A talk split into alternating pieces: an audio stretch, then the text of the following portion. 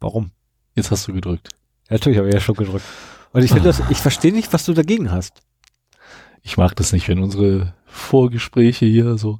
Das ist doch kein Vorgespräch mehr. Nein. Ich meine, letztendlich, das ist halt so die, die, ne, der Running Gag schlechthin, dass du immer nicht weißt, wann es losgeht. Der Running Gag für dich, ja. Ja, So, ich mache jetzt das Intro. mach mal.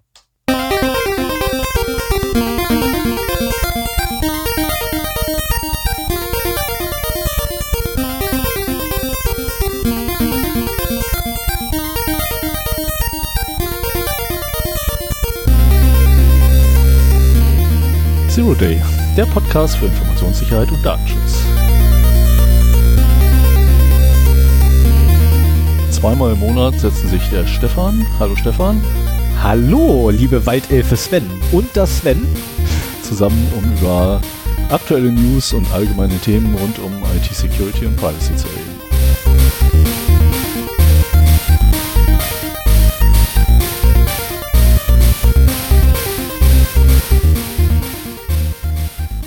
So, da sind wir wieder. Einen schönen guten Tag. Guten Abend, gute Nacht, je nachdem, wann ihr uns hört. Ja? Ja, nee, ja. Ja, nee, ja. Du sahst so aus, als wolltest du reden. Ja, ich habe äh, vergessen, was ich sagen wollte.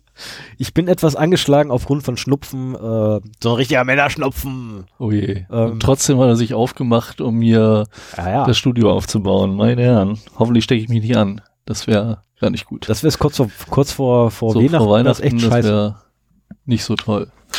Ist doch nicht wahr, ey. Hast nicht erwischt, da oben hängt sie noch. Aber durch die Luftzug. Die ist tot. Ja, wir schreiben den 20. haben wir heute, ne? 20. Dezember. Alter Schwede, so spät waren wir noch nie dran. Ähm, ja, vor allen Dingen für die erste Sendung. Wir werden auch dieses Jahr keine zweite mehr schaffen. Nee. Ähm, das ist zum großen Teil mein Verschulden. Eigentlich wollten wir letzte Woche schon aufnehmen. Aber ich habe es einfach nicht geschafft, mich auf dieses Thema hier vorzubereiten, rechtzeitig, und brauchte noch das letzte Wochenende, um Mensch, da Sven, noch wie kommt das denn, dass du dich nicht vorbereiten konntest? Ja, ich habe da ja, gelegen? ich habe es ja in der letzten Folge schon angedeutet. Ich habe einen neuen Job und wie immer, wenn man einen neuen Job antritt bei einem neuen Arbeitgeber, äh, ja, ist man aus der Routine raus, lernt ganz viele Leute, neue Leute kennen, neue Vorgehensweisen, neue Projekte und äh, das hat mich einfach tierisch beschäftigt und die letzten drei Wochen waren äh, sehr stressig. Stressig im positiven Sinne, also ähm, das äh, ist etwas, worüber ich mich auch sehr freue und was ich gerne mache. Aber es kommt dann irgendwie doch eine ganze Menge Neues auf einen eingehagelt, äh, was man so im normalen Alltag, wenn man schon wie ich jetzt 14 Jahre quasi beim gleichen Arbeitgeber gewesen ist, halt so nicht mehr hat. Da ist man dann relativ gesettelt, kennt alle Prozesse und alles läuft und so muss halt alles erstmal wieder äh, dir aneignen, bisschen Wissen noch äh, nachschaufeln und so weiter. Und äh, das war so anstrengend, ja, dass ich, dass das halt hinten runtergefallen ist. ja, und wir haben ja gestern, äh, gestern haben wir auch noch miteinander getextet gehabt, ne? Ja. Das hat mir echt schon Sorgen gemacht. Also hast du mir wirklich Sorgen gemacht gehabt, ne? Weil du schriebst auch mal so, dass du ja noch im Büro seist. Also, was? Um die Uhrzeit noch im Büro? Ja, Oh gut, das, das hat aber auch damit zu tun, dass ich äh, Du ein veränderst notorischer- dich. ein notorischer Spätaufsteher bin. Ja, aber du veränderst dich einfach. Ich, ich stelle einfach fest, dass du dich veränderst. nee, Doch, nee, das nee, ist, nee, so war das vorher du auch. wirst sogar schon produktiv. das geht gar nicht. Du bist auf einmal produktiv für den Arbeitgeber. Ja, so ist das halt. Früher warst du produktiv für den Podcast, du produktiv für den Arbeitgeber. Das geht gar nicht. Ja, der letzte Job war ein bisschen zu ruhig zum Schluss und da konnte ich halt sehr viel für den Podcast machen und diesmal hat das halt so nicht geklappt. Aber wie gesagt, ich bin äh, glücklich da, macht Spaß und äh, ich lerne auch gerne alle paar Jahre mal ein paar neue Leute, ein paar neue Kollegen kennen und äh, insofern ist es auf jeden Fall eine gute Sache. Und in, äh, in dem Zuge wollte ich auch mal ein bisschen Werbung in eigener Sache machen. Und zwar, äh, also ich habe jetzt das Glück, dass ich Fulltime in der Informationssicherheit bin, was ich immer wollte. Davor war ich halt so ein bisschen Informationssicherheit, viel Projektmanagement und ähm, kann mich jetzt zu 100% auf die Informationssicherheit stürzen, bin da als Practice Lead eingestellt, also quasi fachliche Führungskraft für das Infosec-Team. Und das Infosec-Team möchte gerne noch wachsen. Und deswegen wollte ich einfach mal hier in unserer bescheidenen kleinen Hörerschaft mal ein bisschen Werbung machen. Ähm, wir suchen Leute. Die Firma ist in Wolfsburg, in der ja, Großraum Wolfsburg angesiedelt. Wenn ihr schon über Fähigkeiten auf dem Gebiet verfügt und äh, gerne zu einem anderen Arbeitgeber, zu einem innovativen Team wechseln wollt, einem Arbeitgeber, dem es auch recht gut geht und der äh, in diesen Sektor investieren möchte, äh, kann ich euch nur herzlich einladen, euch äh, bei mir zu melden und dass wir dann da irgendwie zueinander finden. Ich möchte aber auch quasi ein Team zusammenstellen, das halt nicht nur aus Experten besteht. Also konkret suchen wir natürlich, wie alle, Cloud Security Fachleute, die sich mit AWS auskennen zum Beispiel oder halt äh, ISO 27001 Auditoren, also Leute, die schon in diesem Gebiet äh, durchaus Erfahrung aufweisen können. Ich möchte aber, wie gesagt, äh, gerne ein auch langfristig planen und ein Team zusammenstellen, das eben auch äh, Quereinsteiger, Neulinge äh, beinhaltet. Da wäre mir halt wichtig, dass ihr äh, ja für das Thema euch einfach interessiert, dafür brennt, vielleicht auch schon privat in dem Bereich irgendwie ein bisschen unterwegs wart, vielleicht in einem angrenzenden Bereich als Systemadministratoren unterwegs wart und äh, euch für das Thema interessiert habt, aber nie so richtig äh, die Zeit dafür gehabt habt oder sowas, das wäre halt auch eine Möglichkeit, äh, da in dem Bereich einzusteigen. Also solltet ihr aus dem aus der Gegend hier kommen oder willig sein, in die Gegend zu ziehen und einen Job suchen im Bereich Information Security, dann könnt ihr euch gerne bei mir melden. Äh, ich glaube Sven at 0x0d.de habe ich, ne? Müsste so sein, ja. Ja, Ich hoffen wir mal. Genau, prima. Und äh, dann besprechen wir alles weitere, dann gibt's ein paar mehr Infos und äh, dann können wir sehen, ob wir zusammenkommen und ob wir da Lust drauf haben. Ja, so viel zur Eigenwerbung. So viel zur Eigenwerbung. Okay, das heißt, ich bin dran. Ja. Verdammt!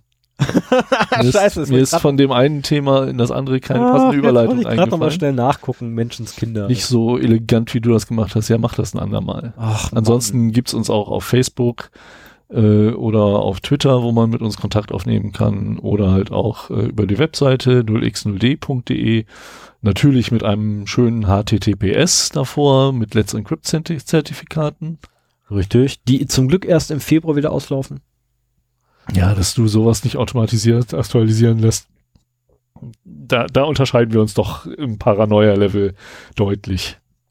Ja, ich mach das, nee, das hat, das hat nicht was mit Paranoia-Level zu tun, das hat was damit zu tun, dass ich Spielkind bin. Du, und du willst keine fremden Ähm, Skripte auf deinem Rechner laufen Nee, ich bin lassen. einfach ein Spielkind. Das du willst keine fremden Skripte auf nein, deinem Rechner ernsthaft, laufen ernsthaft das geht, kennst, pass auf, kennst du dieses Phänomen, da läuft ein Ladebalken durch. Ne? Also damals war es so, so, so eine Prozentangabe. So, ein Prozent, zwei Prozent, drei Prozent.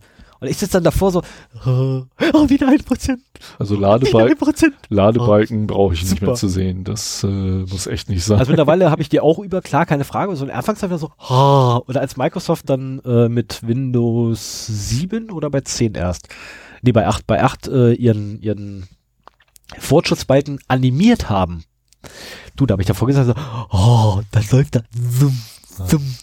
Ich bin mittlerweile Hält äh, nicht lange an, aber ich mag sowas. da, wo ich nicht manuell basteln muss, da tue ich das auch nicht mehr. Da habe ich einfach keine Lust und auch keine Zeit mehr zu.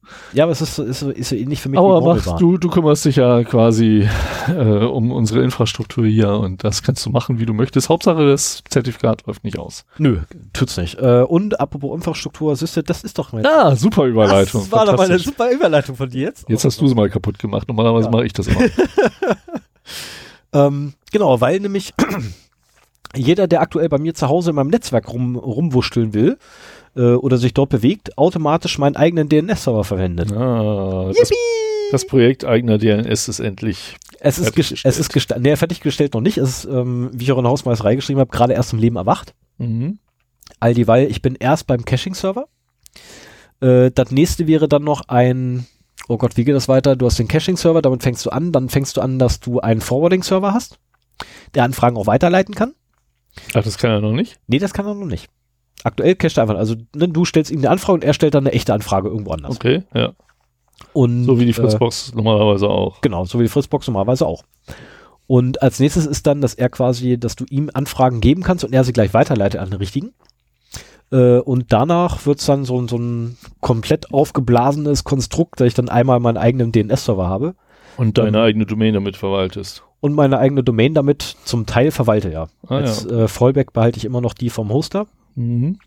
die mittlerweile sechs Domain-Server, ähm, was gar nicht so einfach ist, dann noch durchzusteigen, weil die haben sechs Domain-Server äh, und ich weiß gar nicht, bei welchen Servern ich jetzt wo eingeschrieben bin, Okay. Weil die einfach, äh, als die ähm, umgestellt haben, haben sie halt ihre Domain-Server gleich mit in den DNS-Eintrag mit reingeschrieben. Was ich ja nett finde, ist ein super Service, keine Frage. Jetzt weiß ich nur nicht mehr, bei welchen Domain-Name, also welches ist es eigentlich der Hauptname-Server? Weil die alle so das ganz tolle egal? Namen haben. Ist das nicht egal, wenn die äh, parallel. Ja, das ist an sich, an sich wäre es egal. Es wäre egal, aber dadurch, dass ich ja meinen eigenen Server komplett aufsetzen will und dann quasi von denen quasi weg möchte, Mhm. ähm, wäre das schon schön zu wissen, damit ich weiß, von wo ich eigentlich die Daten Ja, ziehen das muss. findest du aber bestimmt noch raus. Ja, das nur einfach ähm, ein paar Anfragen später. Also maximal sechs Anfragen, um den richtigen zu finden. Ja, so viel dazu. Ne? Ich wollte sagen, haben wir fast die Hausmeisterei fertig. Ja, nee, haben wir nicht, haben wir nicht, haben wir nicht, haben wir nicht, denn wir haben ein Podcast-Geschenk gekriegt. Oh, Ja, wir haben Geschenke gekriegt. Haha, also zum einen, Sven hat von mir bereits noch ein Weihnachtsgeschenk gekriegt. Ähm, es handelt sich um eine Tüte Starklakritz. Die wirklich stark ist. Ich habe einen schon probiert, ja. Und ähm, der Podcast hat Lakritze-Geschenk gekriegt und zwar von Jule. Die liebe Jule hat wieder einmal für ein Weihnachtsgeschenk gesorgt Dankeschön. und eine nicht gerade kleine Tüte Lakritze, eine nicht Also- unerhebliche Menge. Wenn heute wieder geschmatzt wird, dann liegt das an Jule. Genau, dann beschwert euch bitte bei Jule. Äh, ich, ihr könnt euch auch bei mir melden. Ich gebe euch ihre Adresse, ihr könnt da vorbeifahren und euch persönlich beschweren. Ich würde allerdings aufpassen, mittlerweile wohnt da wohl scheinbar auch ein Andreas. Also es könnte problematisch werden. Okay, bevor wir jetzt noch mehr Persönlichkeiten ausplaudern, gehen wir mal Das sind, lieber keine zum nächsten Persönlich Thema das sind ja zum Glück keine Persönlichkeiten. Ich meine, persönlich wird's ja erst, wenn ich sage, da wohnt auch Minky. Und Minky ist super. Nix gegen Minky. Das klingt aber nach Katze. Mhm. Die ist echt Knorke. Die fährt total auf meine Schuhe ab, keine Ahnung warum. Die fährt, gut, jede Katze fährt auf meine Schuhe ab, ich habe keine Ahnung warum. Und äh, die ist aber ganz cool, die kommt dann an, dann stupst sie dich an, ne, so, dann packst du die Pfote drauf, dann läuft sie weg. Dann lässt du die Pfote einfach nur hängen, dann kommt sie wieder, stupst die Hand an, ne, dann kraut sie wieder so ein bisschen, läuft sie weg. Und läuft immer so im Kreis letztendlich, also immer so achten. Also, Ja, Katzen streicheln oh, Kacke, das ist so doof. Naja, Außer wenn ich, äh, wenn ich dann da sitze und irgendwie ein Film läuft, dann sitze ich mal da und auf der, auf der Lehne vom Sofa, wo meine Arme ruht, kommt dann irgendwann Minky an, guckt, nehme ich die Hand hoch, springt sie drauf auf die Lehne, setzt sich genau oder legt sich genau so hin, dass meine Hand genau in ihr Nacken passt. Und dann wird, und dann wird gekrault. Ich habe vor vielen, vielen Jahren mal das Erlebnis mit einer Katze gehabt, in einer befreundeten WG, wo wir uns irgendwie einen Horrorfilm angeguckt haben. Und ich hatte so locker meine Hand runterbaumeln und äh, war sowieso schon etwas angespannt. Und dann überlegte sich der WG-Kater, dass er mit dieser Hand spielen wollte und sprang die voll an und krallte sich da rein. und äh, das war der schrecklichste Horrorfilm, den ich je gesehen habe. War fast ein Herzinfarkt. Wie hieß er denn? Weiß ich nicht mehr. Also das, das ist, äh, ich weiß auch gar nicht mehr, wie der Kater hieß. Das ist doof. Aber das ist auch schon, Kannst du aber sonst den Namen von Tieren oh, noch? das ist verdammt lange her. Das ist in den 80ern gewesen. Und? Poltergeist. Krass, keine Ahnung. Ich weiß es nicht mehr. Film weiß ich sowieso nicht mehr. Ich bin nicht so in Filmen wie du. Ah, ich bin noch nicht in Filmen, also bitte. Ich mache mal eine Überleitung zum nächsten Thema. Oh, welches nächste Und Thema machen wir denn? zwar ähm, habe ich eine Frage, die noch so ein bisschen in die Hausmeisterei passt, aber auch zu den Datenverlusten ist, die immer danach kommen. Ähm, ich habe, gut, wir haben jetzt auch einen längeren Zeitraum, äh, mal einen Monat gehabt, äh, wo wir, oder fast einen Monat, wo wir nicht gepodcastet haben, aber trotzdem habe ich jetzt elf Datenverluste hier, die so in der Zwischenzeit aufgelaufen sind. Das war echt eine ganze Menge. Und ich habe mich so ein bisschen gefragt, ähm, ich, ich mache das ja so als ja, Dauer-Awareness-Sendung, so, dass man halt sieht, wo überall Daten wegkommen, um wirklich dafür zu sensibilisieren, mit seinen Passwörtern, Entschuldigung, vernünftig umzugehen, immer unterschiedliche zu nehmen, weil im Fall, dass man in so einem Dump drin ist, kann man sonst seine ganzen Accounts wegschmeißen und muss alles neu machen. Oder damit rechnen, äh, wenn die irgendwann öffentlich werden, dass andere Leute sich da auch einklinken. Und äh, ich habe mich aber gefragt, ob das äh, für die Zuhörer interessant ist und innen. oder ob wir das jetzt nach insgesamt zwei Jahren Podcast äh, dieses Thema einfach mal einstampfen und nur noch die Datenverluste, die äh, erwähnenswert sind, dann halt in die News äh, mit Überführen. reinnehmen. Also ich würde mich freuen, wenn da vielleicht mal ein bisschen Feedback kommen würde. Wenn ihr da eine Meinung zu habt, schreibt die ruhig äh, in die Kommentare unter 0x0d.de. Ähm, Gerade diesmal war es halt eine ganze Menge Arbeit hier. Ich habe irgendwie, ich glaube, zwei Seiten rausgeschrieben zu den Daten. Es ist ein bisschen mehr, Ich ja. will da- Ich will da relativ schnell durchgehen. Aber ähm, es ist halt immer wieder das Gleiche, so nach dem Motto, da sind Daten verloren gegangen, da sind Daten verloren gegangen, so und so viele, die und die Daten sind enthalten gewesen. Ähm, sagt mir mal eure Meinung dazu. Ich bin auch nicht böse, wenn es heißt so, ach nee, wir, ich spring da immer rüber, ich brauche das nicht zu hören. Äh, insofern äh, wäre das interessanter, mal so ein bisschen Feedback zu bekommen. Äh, und bei der Gelegenheit kann ich gleich mal darauf hinweisen, wir haben äh, Kapitelmarken in unserem Podcast. So, wenn ihr einen ordentlichen Podcatcher habt, kann man dann zu den einzelnen Themen hinspringen. Also wenn ihr, was weiß ich, die Datenverluste äh, nicht hören wollt, dann könnt ihr auch gleich zu den News weiterspringen oder wenn ihr nur das Thema hören wollt oder nicht die Hausmeisterei, äh, könnt ihr halt entsprechend die Kapitel anspringen. Das geht aber nur, wenn man einen richtigen Podcatcher benutzt. Wenn ihr uns über Spotify zum Beispiel hört, Dann habt ihr jetzt die A-Karte und müsst uns äh, euch leider die gesamten Datenverluste anhören, um zu dem eigentlichen Thema zu kommen. Genau. Nee, aber das ist sowieso ein Punkt. Wir haben ja vor einiger Zeit erzählt, dass wir zu Spotify auch gegangen sind. Ähm, aber Spotify ist zwar eine einfach zu benutzende Plattform für viele Benutzer, die halt mit Podcasts noch nicht viel am Hut hatten, aber lasst euch Spotify-Hörer äh, erzählt sein, dass es da deutlich bessere Programme gibt, mit denen man das machen kann. Ja, den Podcast Podcasts lassen sich halt, ja, Podcast Addict, Pocketcast, Overcast, Und wie sind die alle heißen, ja. Castro fällt mir da noch ein.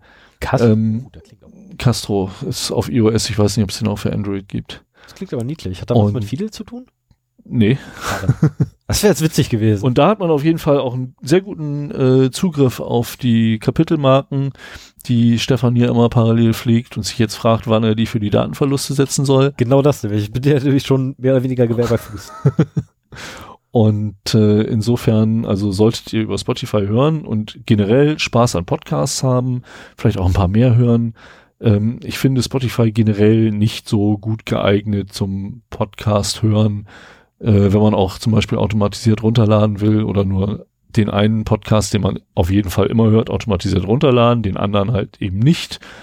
Ähm, da gibt's halt viel mehr Möglichkeiten. Das ist halt speziell für Podcasts ausgerichtet, diese Podcatcher. Und eigentlich die originale ähm, Art und Weise, Podcasts zu hören. Ich bin immer, momentan hat das Medium Podcast ja so einen kleinen Hype. Und ähm, ich ärgere mich dann immer über Leute, die in irgendwelchen Facebook Facebook-Gruppen posten, so, hier, hört mir, hört euch meinen neuen Podcast an, gerade die erste äh, Folge aufgenommen unter youtube.com slash Uah. irgendwas. Und, und für mich ist halt ein Podcast nur das, wo man halt einen Feed hat, der in meinem Podcatcher landen kann oder in einem Podcatcher landen kann. Alles andere sind bestimmt auch gute, regelmäßig erscheinende Audioproduktionen. Aber es hat bitteschön, nur weil es Audio ist oder auch Video und regelmäßig erscheint, ist das noch lange kein Podcast. Zum Podcasten gehört eben der Feed zum Abonnieren, äh, eine Webseite zum Kommentieren. Hast auch, nicht, auch nicht zwingend. Auch nicht zwingend. Ah. Also, Ich dachte, da wären wir uns einig. also heute wird scheinbar echt eine längere Serie, äh, Sendung. Ich meine, gut, okay, auf der anderen Seite ist die einzige Sendung des Monats. Wir müssen jetzt echt liefern. Sonst ähm, haben wir auch also fang- vier Stunden gemacht, wenn wir Fangen eine wir, Sendung fangen, wir, haben. fangen wir damit, ja, aber das war ja, ne, die Vier-Stunden-Sendung war ja aus Wenn, wenn ich gewusst hätte, dass das auf Konflikte stößt, hätte ich das entweder Du nicht weißt oder du erst nach das- der Sendung. Nein, das wusste Nein, ich du nicht. wusstest, dass das auf Konflikte stößt, wenn es um die Definition eines Podcasts angeht. Also bei YouTube einen Podcast hinzupacken, ja, definitiv stimme ich dazu, das ist kein Podcast. Das ist letztendlich nichts weiter als ein Audiokanal, äh, als ein YouTube-Kanal, der Audio liefert. Ende. Ähm, ein Podcast selber muss aber nicht zwingend ein Feed haben. Nein. Doch. Nein. Nein. Um Podcast zu sein schon. Nein, musst du nicht zwingend haben. Musst du nicht zwingend haben. Äh, es reicht zum Beispiel auch aus, es gibt einen, ein, ein, ein neuseeländischen Podcast, wo du mehr oder, der mehr oder weniger in das Live-Radio mit reingeschaltet ist. Du hast, es gibt kein Feed, du kannst keine einzelnen Sendungen in deinem Podcatcher abonnieren und dann oder in den, den Feed abonnieren oder so, sondern wenn hast du eine Möglichkeit auf die äh, von einem Sender, von einem Nachrichtensender hinzugehen oder Radiosender hinzugehen und dort die einzelnen Folgen runterzuziehen. Die Möglichkeit hast du. Aber du hast so keine, das ist trotzdem ein Podcast. Ja. Das ist trotzdem ein Podcast. Das ist ein kleiner Fregel, Gut, der da in seiner äh. Klitsche sitzt und das selber macht. Ähm, Das hat weißt ja du, damit meine, nichts zu da, da Aber ich glaube, da, da brauchen Du, wir da, nicht weiter das ist eine. Grundsatzdiskussion und ähm, ich würde irgendwann einfach die Piratensender rausholen von damals und dann fragen, wann ist denn ein, ein Radiosender ein Radiosender gewesen? Das ist mir egal, aber Podcast ist nur, nur echt mit Feed. Nein. Das ist das zentrale Feature eines Podcasts. Also ich habe letztens, letztens noch gehört gehabt, so, nein, also das, das, der neueste Scheiß ist ja schon so Kapitelbilder. ja, wenn wir da kreativer wären und entweder welche selber machen könnten oder sowas, dann könnte man auch das machen. Das Ich war, also ich habe das jetzt in der Lage der Nation einmal äh, sehr sinnvoll gesehen. Da haben sie nämlich Die Landkarte ein, eingeblendet. Ja, Ja. hast du auch gehört? Ja, ja. Da, da hat äh, der Interviewte irgendwas, ich weiß gar nicht mehr, worum es da ging, aber äh, es ging um halt um eine Region und wo die ist und dann war halt die Kapitelmarke äh, an der Stelle äh, die Landkarte und so, dass man das halt, wenn man, ich meine, ich fahre immer Auto beim Podcast hören, insofern bringt mir das nicht so viel, Ja, mir auch nicht, aber ich habe da mal Spaß aber was prinzipiell ist das äh, auch ein sehr schönes Feature, das man noch zusätzlich dafür nutzen kann. Also Kapitelmarke ist halt ein Text und eine Sprungmarke und optional halt auch ein, ein Bild dabei. Richtig. Ähm, äh, und davon abgesehen, ähm, wenn ich dann nächstes Jahr ein wenig Freizeit oder mehr Freizeit kriege, hoffentlich. Ähm, Da Ja. verkneife ich mir jetzt mal meine genau. Bemerkung. ich wollte gerade sagen, bitte hör auf zu lachen. Ähm, werde ich ja dann auch endlich mal meinen mein Feed-Generator hoffentlich zusammenbasteln können. damit ich mir dann nicht meine, meine eigenen Feeds zusammenbauen kann aus Dutzenden von Podcasts, wo ich dann durchsuchen kann und so weiter fort. Ja, das ist, Das ist kannst du schon, da gibt's füt.de. Oh, jetzt muss ich hier mal eben äh, jetzt verlinken, ja. füt.de eintragen. Ähm, das ist eine Podcast-Suchmaschine, die haben wir hier schon ein paar Mal erwähnt. Und da kannst du auch eigene Kurationen zusammenstellen. Das nutze ich zum Beispiel. Ich habe ein, eine Kuration, wo ich äh, interessante Podcast-Folgen reinschmeiße. Ja, aber kann ich da auch einzelne Folgen von x-beliebigen Podcasts reinwerfen? Oh, auch nicht schlecht. Kann ich dann hinter diesen, diesen, diese Kannst die Kuration Reihenfolge- abonnieren? Ja, Kann ich die Reihenfolge was, was ein ich will? Feed, was es ja dann wieder Ja. zu einem Podcast macht. ähm, also jede dieser Kurationen hat einen eigenen Feed Mhm. Und äh, damit kannst du die halt dann äh, abonnieren. Aber es in der die Reihenfolge in diesem Feed. Oh, ich bin gerade offline mit Google Drive. Das ist auch komisch. Nee, ist alles wieder gut. Ähm, die Folgen in diesem Feed sind chronologisch nach Erscheinungsdatum. Da kannst du, das kannst du nicht ändern. Also es geht nicht darum, dass quasi die am neuesten hinzugefügten oben sind, sondern das ist halt chronologisch nach Erscheinungsdatum. Deswegen kann es auch sein, dass die in deinem Feed ein bisschen weiter unter, unten erscheinen. Aber ich habe zum Beispiel einen Feed, da schmeißt, den hat meine Frau abonniert und da schmeiß ich Folgen rein, die ich, äh, von denen ich glaube, dass sie sie interessieren würden. Okay. Und ich habe einen anderen Feed, wo ich halt Folgen für mich reinschmeiße. Wobei mittlerweile mit dem neuesten Update äh, Pocketcast dieses Feature auch hat, dass man ohne Abonnieren einzelne Folgen sich runterladen kann. Und ähm, ich habe einen Feed für Podcast-Folgen, die wir bei Zero Day äh, erwähnen, Oh. so dass man halt auch den Zero Day Folgen-Feed abonnieren könnte. Ah, schlecht.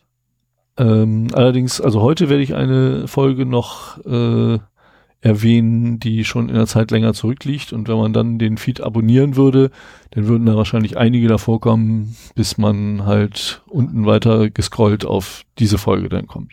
Aber Ja. das muss man halt wissen und dann klappt das halt auch. Ja, okay, aber alles, alles zu einer Zeit, also wie gesagt, ich, ich, ich, ich habe da eh so eine, so eine winzig kleine Idee gehabt. Ähm, muss ich mal gucken.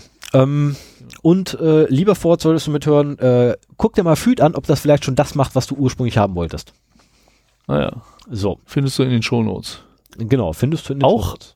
Ein, also Shownotes sind für mich kein zwingendes Feature, aber eine schöne Erweiterung, die du in Podcasts hast. Und da ist nämlich auch Spotify äh, schmeißt, glaube ich, die Links aus den Shownotes. Also du kannst zwar die Shownotes da dir auch ansehen, aber ohne Links hast du da nichts von. Also wenn, Also wenn jemand ehrlich, bei Spotify unseren Podcast hört, sich die Shownotes anguckt und sich fragt, warum da lauter Überschriften stehen, das sind eigentlich Links, auf die kann man klicken und dann kommt man auf die Meldung, auf die wir uns beziehen hier. Also ganz ehrlich, da frage ich mich aber gerade, wie denn bitte meine Shownotes zu meinen Themen, so aus den Anfängen noch, wo sie ja wirklich extremst ausgeartet sind, ähm, wie die dann da aussehen bei Spotify. Ja, musst du gucken. Das muss ja quasi so eine leere Fläche sein, so einmal DIN A4 leer. Nee, nee, also die, die Texte der Links sind da ja drin, nur die Links halt selber. nicht. Das hilft ja auch wieder, ach oh Gottes Äh, Willen, ey. Ja, deswegen, ich sag ja, also Spotify, es ist nett, um Leute an Podcasts zu führen. Aber wenn du merkst, das ist was für dich, lohnt es sich, sich einen Podcatcher zu installieren. Äh, die guten kosten auch alle so einen Fünfer ungefähr, aber äh, das lohnt sich im Endeffekt. Also ich habe auch, weil ich sehr viel Podcasts höre, eigentlich alle guten durchprobiert, bis ich den gefunden habe, der meinen Vorstellungen am nächsten kommt. Und äh, das ist, finde ich, gut investiertes Geld, weil also ich konsumiere jeden Tag anderthalb Stunden Podcast auf dem Weg zur Arbeit und zurück, beim Gassi gehen nochmal ein bisschen und äh, bei langweiligen Haushalts Haushaltsarbeiten. Oh ja. Und insofern, also ich komme auf zwei, zweieinhalb Stunden Podcast am Tag Mhm. und da möchte man dann halt auch das so haben, wie man das gerne hat. Ja, aber beim Gasse gehen bei mir zum Beispiel mit Kopfhörern ist echt scheiße. Ich habe es ausprobiert. Funktioniert nicht. Außer einfach Grunde, der da hört an der Leine gar nicht. Kannst du total vergessen, sobald er alleine dran ist. dann hast du ja einen alleine. Also habe ich ihn nicht an der Leine. Dann ist aber blöd, weil ich dann mich selber nicht, nicht so richtig, also das funktioniert nicht so, die Kommunikation zwischen uns beiden, wenn ich Kopfhörer auf habe. so, und äh, um die Hausmeisterei jetzt vollständig abzuschließen, ähm, es gibt auch noch ein, ein Weihnachtsgrußgeschenk vom, vom Studiohundbesitzer. Ah, ui, Dankeschön. Ne? Schokolade, Ja, ein Weihnachtsmann. Ja, schöne Grüße. ja, schönen Gruß auch von mir und ne, hi, danke für Wuffi. Ich hab Wuffi wieder hier. Also wir haben heute auch wieder einen Studiohund. Ja, wenn Schlabbergeräusche dazwischen kommen, sind nicht wir das. Da lege ich Wert drauf. Ich wollte gerade sagen, also sollte, sollte so aus meinem Mikrofon Schlappergeräusche kommen, also wirklich Schlappergeräusche, dann liegt es eher daran, dass der Hund mich besprungen hat. Okay. Das hat er vorhin auch gemacht gehabt, äh, da saß ich einfach nur, hab ihn gekrault, auf einmal ist er mir auf den Schoß gesprungen. Und, und wir reden von einem Labrador, muss ich dazu sagen, der äh, doch einiges an Gewicht hat. Ja, wobei aktuell liegt er hier ganz lieb und Ja. schläft und alles gut. Der Ja. wurde ja auch mittlerweile gefüttert. Wir waren auch vor der Aufnahme noch Gassi. Genau. So, dann mache ich mal den Datenverlustmarathon für heute. Oh, Moment, dann drücke ich mal hier, bam, genau. jetzt darfst du auch. Datenverluste. Datenverlustmarathon, der erste. Ja, elf Stück, glaube ich, insgesamt. Ähm, das rich, rich, liegt auch schon ein Weilchen zurück. 28.11.2018 ist der erste, der hier auftaucht. Ich glaube, das ist kurz nach unserer letzten Sendung. Äh, insofern haben wir noch nicht den ganzen kompletten Monat voll, seit wir aufgenommen haben. Ähm, das ist eine schwammige Geschichte. Da hat jemand äh, über eine Standardsuche, die er halt so gelegentlich mal über Shodan anschmeißt. Ihr erinnert euch, Shodan, die Suchmaschine für Geräte im Internet, äh, über die wir vor zwei Monaten, glaube ich, gesprochen haben. Äh, eine 73 Gigabyte große, öffentlich zugreifbare Elasticsearch Datenbank gefunden. Elasticsearch ist so ein neumodischer Suchmaschine, sehr schnell, sehr gut, sehr einfach einzurichten, aber in der äh, einfach defaultmäßigen Einrichtung halt auch ohne irgendwelche Zugangsbeschränkungen. Nennen wir es mal einfach offen wie Scheuntor. Ja, genau. Also ähm, das sollte man nur in geschlossenen Netzen verwenden, wenn man da noch keine Ahnung von hat. Und in diesen 73 Gigabyte wurden die Daten von sechs, na, knapp 57 Millionen US-Bürgern gefunden. Oh. So Informationen, Vorname, Nachname, äh, äh, Arbeitgeber, Jobbezeichnung, E-Mail-Adresse, Adresse, äh, Telefonnummer und IP-Adresse. Man kann nicht so richtig äh, zuordnen, woher das kommt, aber man vermutet, dass es äh, der äh, Data Management Company Data and Leads Inc. gehört, die auch kurz nachdem äh, die vor, das Vorhandensein dieser Datenbank öffentlich wurde, dann ihre Webseite erstmal offline genommen haben. Und zumindest zum Zeitpunkt, als ich das Ende November aufgeschrieben habe, auch nicht mehr verfügbar waren. Ich weiß nicht, ist der Link hier, geht das auf die Webseite von denen? Äh, dataandleads.com. Ja, 404. 404, Seite nicht gefunden. Gut, das ist ja auch eine Unterseite. Also die Domain scheint mittlerweile wieder. Nee, 404. Nein, 404. Okay. Also die sind immer noch offline. Das ist jetzt äh, über drei Wochen her. Ja. Aber zertifiziert durch Let's Encrypt. Eine zertifizierte 404-Meldung. Immerhin. Das ist ja, immerhin haben sie dafür gesorgt. Ja, ähm, Elasticsearch, ich habe mich schon gefragt, wann da die ersten äh, Sachen auftauchen. Ich habe selber schon so ein bisschen damit gearbeitet und finde das Tool super spannend. Ähm, aber wie immer in diesem neumodischen Kram wird halt auf äh, Komfort gesetzt und dass sich das alles schön miteinander findet. Auch auf dem lokalen Rechner äh, finden die sich halt über äh, lokale Netzwerkverbindungen.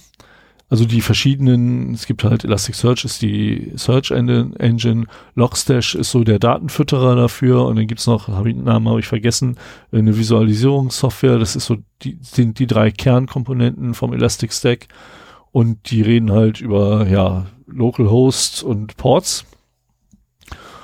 Und äh, wenn man das in der falschen Umgebung äh, zur Verfügung stellt, dann kann es auch schon mal sein, dass das Ding im Internet verfügbar ist. Man findet über Shodan verdammt viele. Ähm, als getreuer Bürger habe ich noch nicht versucht, da wirklich drauf zuzugreifen, ähm, zu gucken, ob wie äh, abgesichert die dann wirklich sind. Das wollte ich eigentlich mal machen, aber letztendlich ist das auch was, womit man schnell mit dem Gesetz in Konflikt kommt und da habe ich eigentlich keine Lust drauf.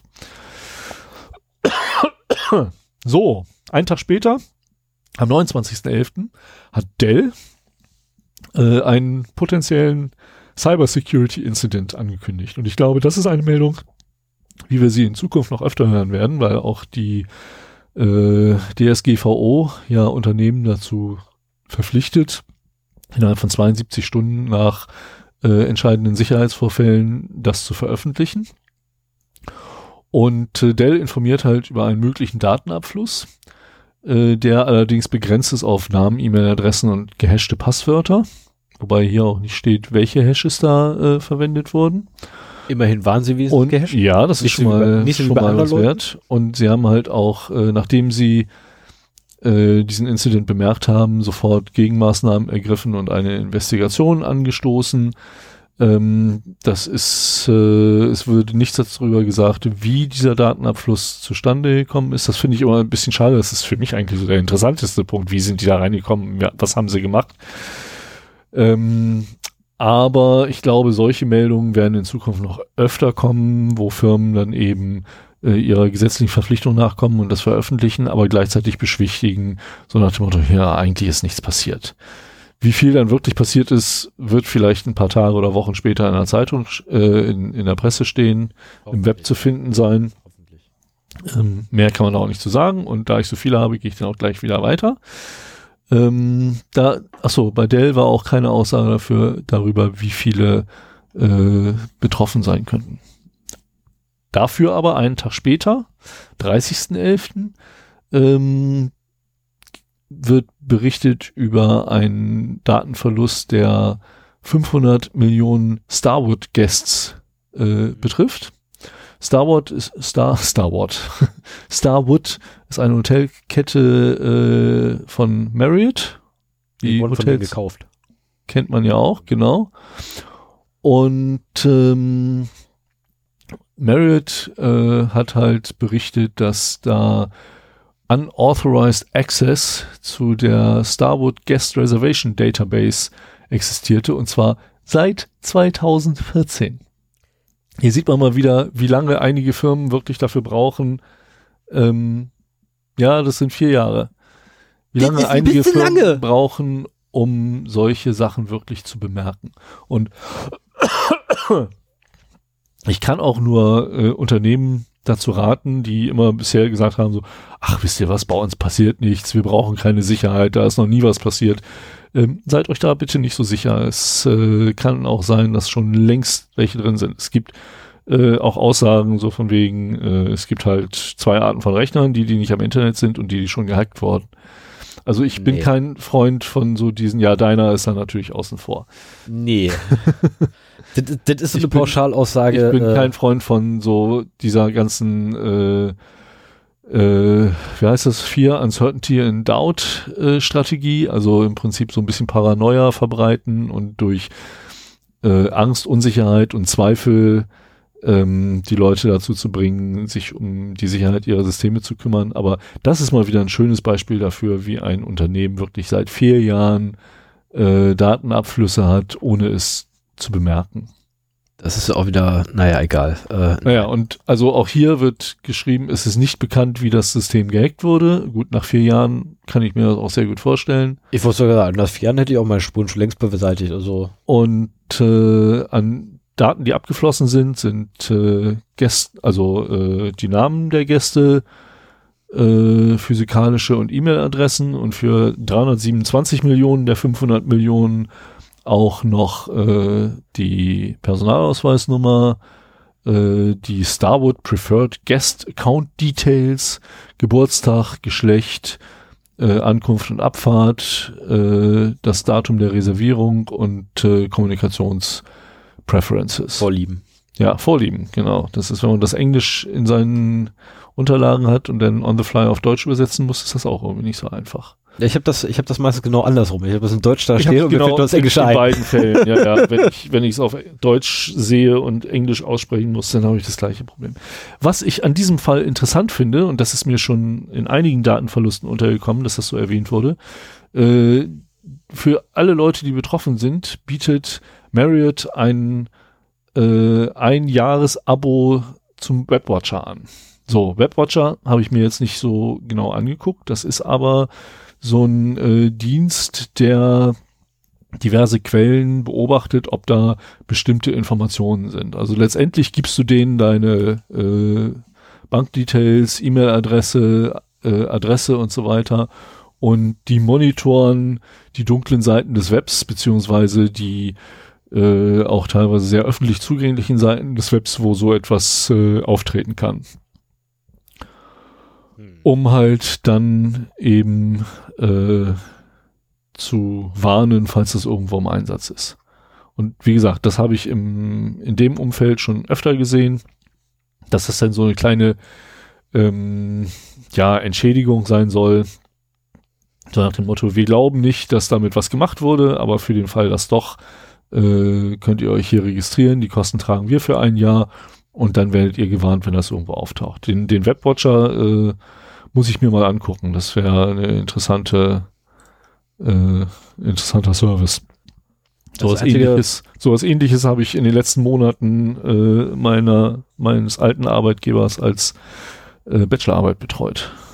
Das Einzige, was ich da finde übrigens, ist eine äh, Monitoring-Software für Geräte, welche in der Lage sein soll, Android, iPhone, also l- einmal alles an Geräten, was irgendwie da ist, zu monitoren, um dann wiederum dir zu ermöglichen, alles, was darauf abgeht, äh, zu verfolgen. Also das Einzige, was ich gerade gefunden habe. Okay, naja, Webwatcher ist auch ein ziemlich generischer Name so, ne? Da wird es wahrscheinlich mehrere geben. Ich habe jetzt Web webwatcher.com genommen.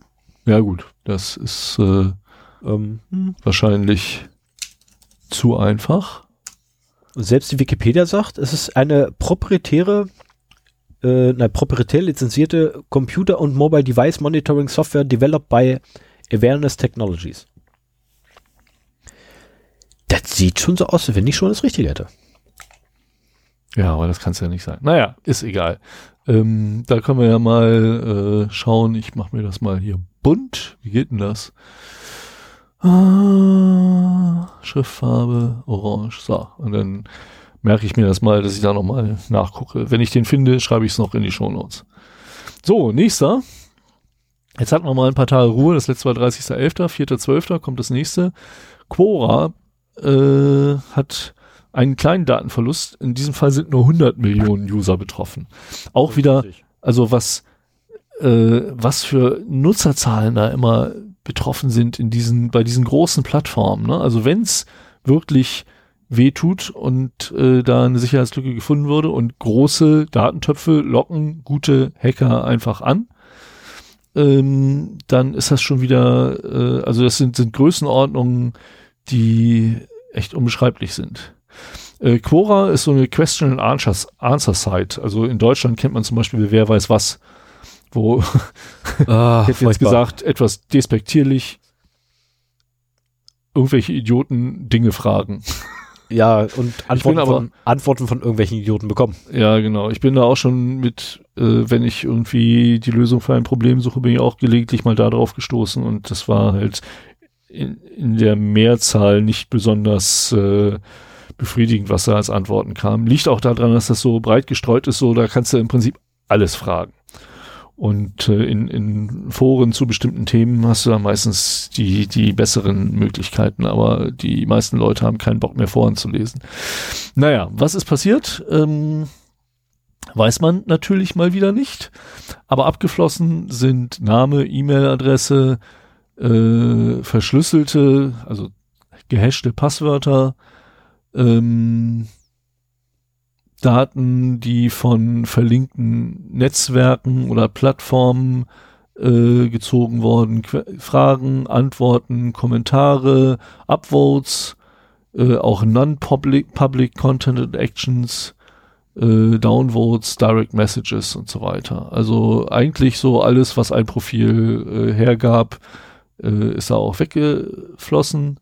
Sie haben äh, als Maßnahme alle Accounts äh, die Maßnahme war forcing all accounts with a password to reset that password. Ähm, das klingt so, als gäbe es auch Accounts ohne Passwort. Was sehr interessant wäre. Ja. Und äh, sie haben halt auch gesagt, die Passwörter sind gesalzen und gehasht.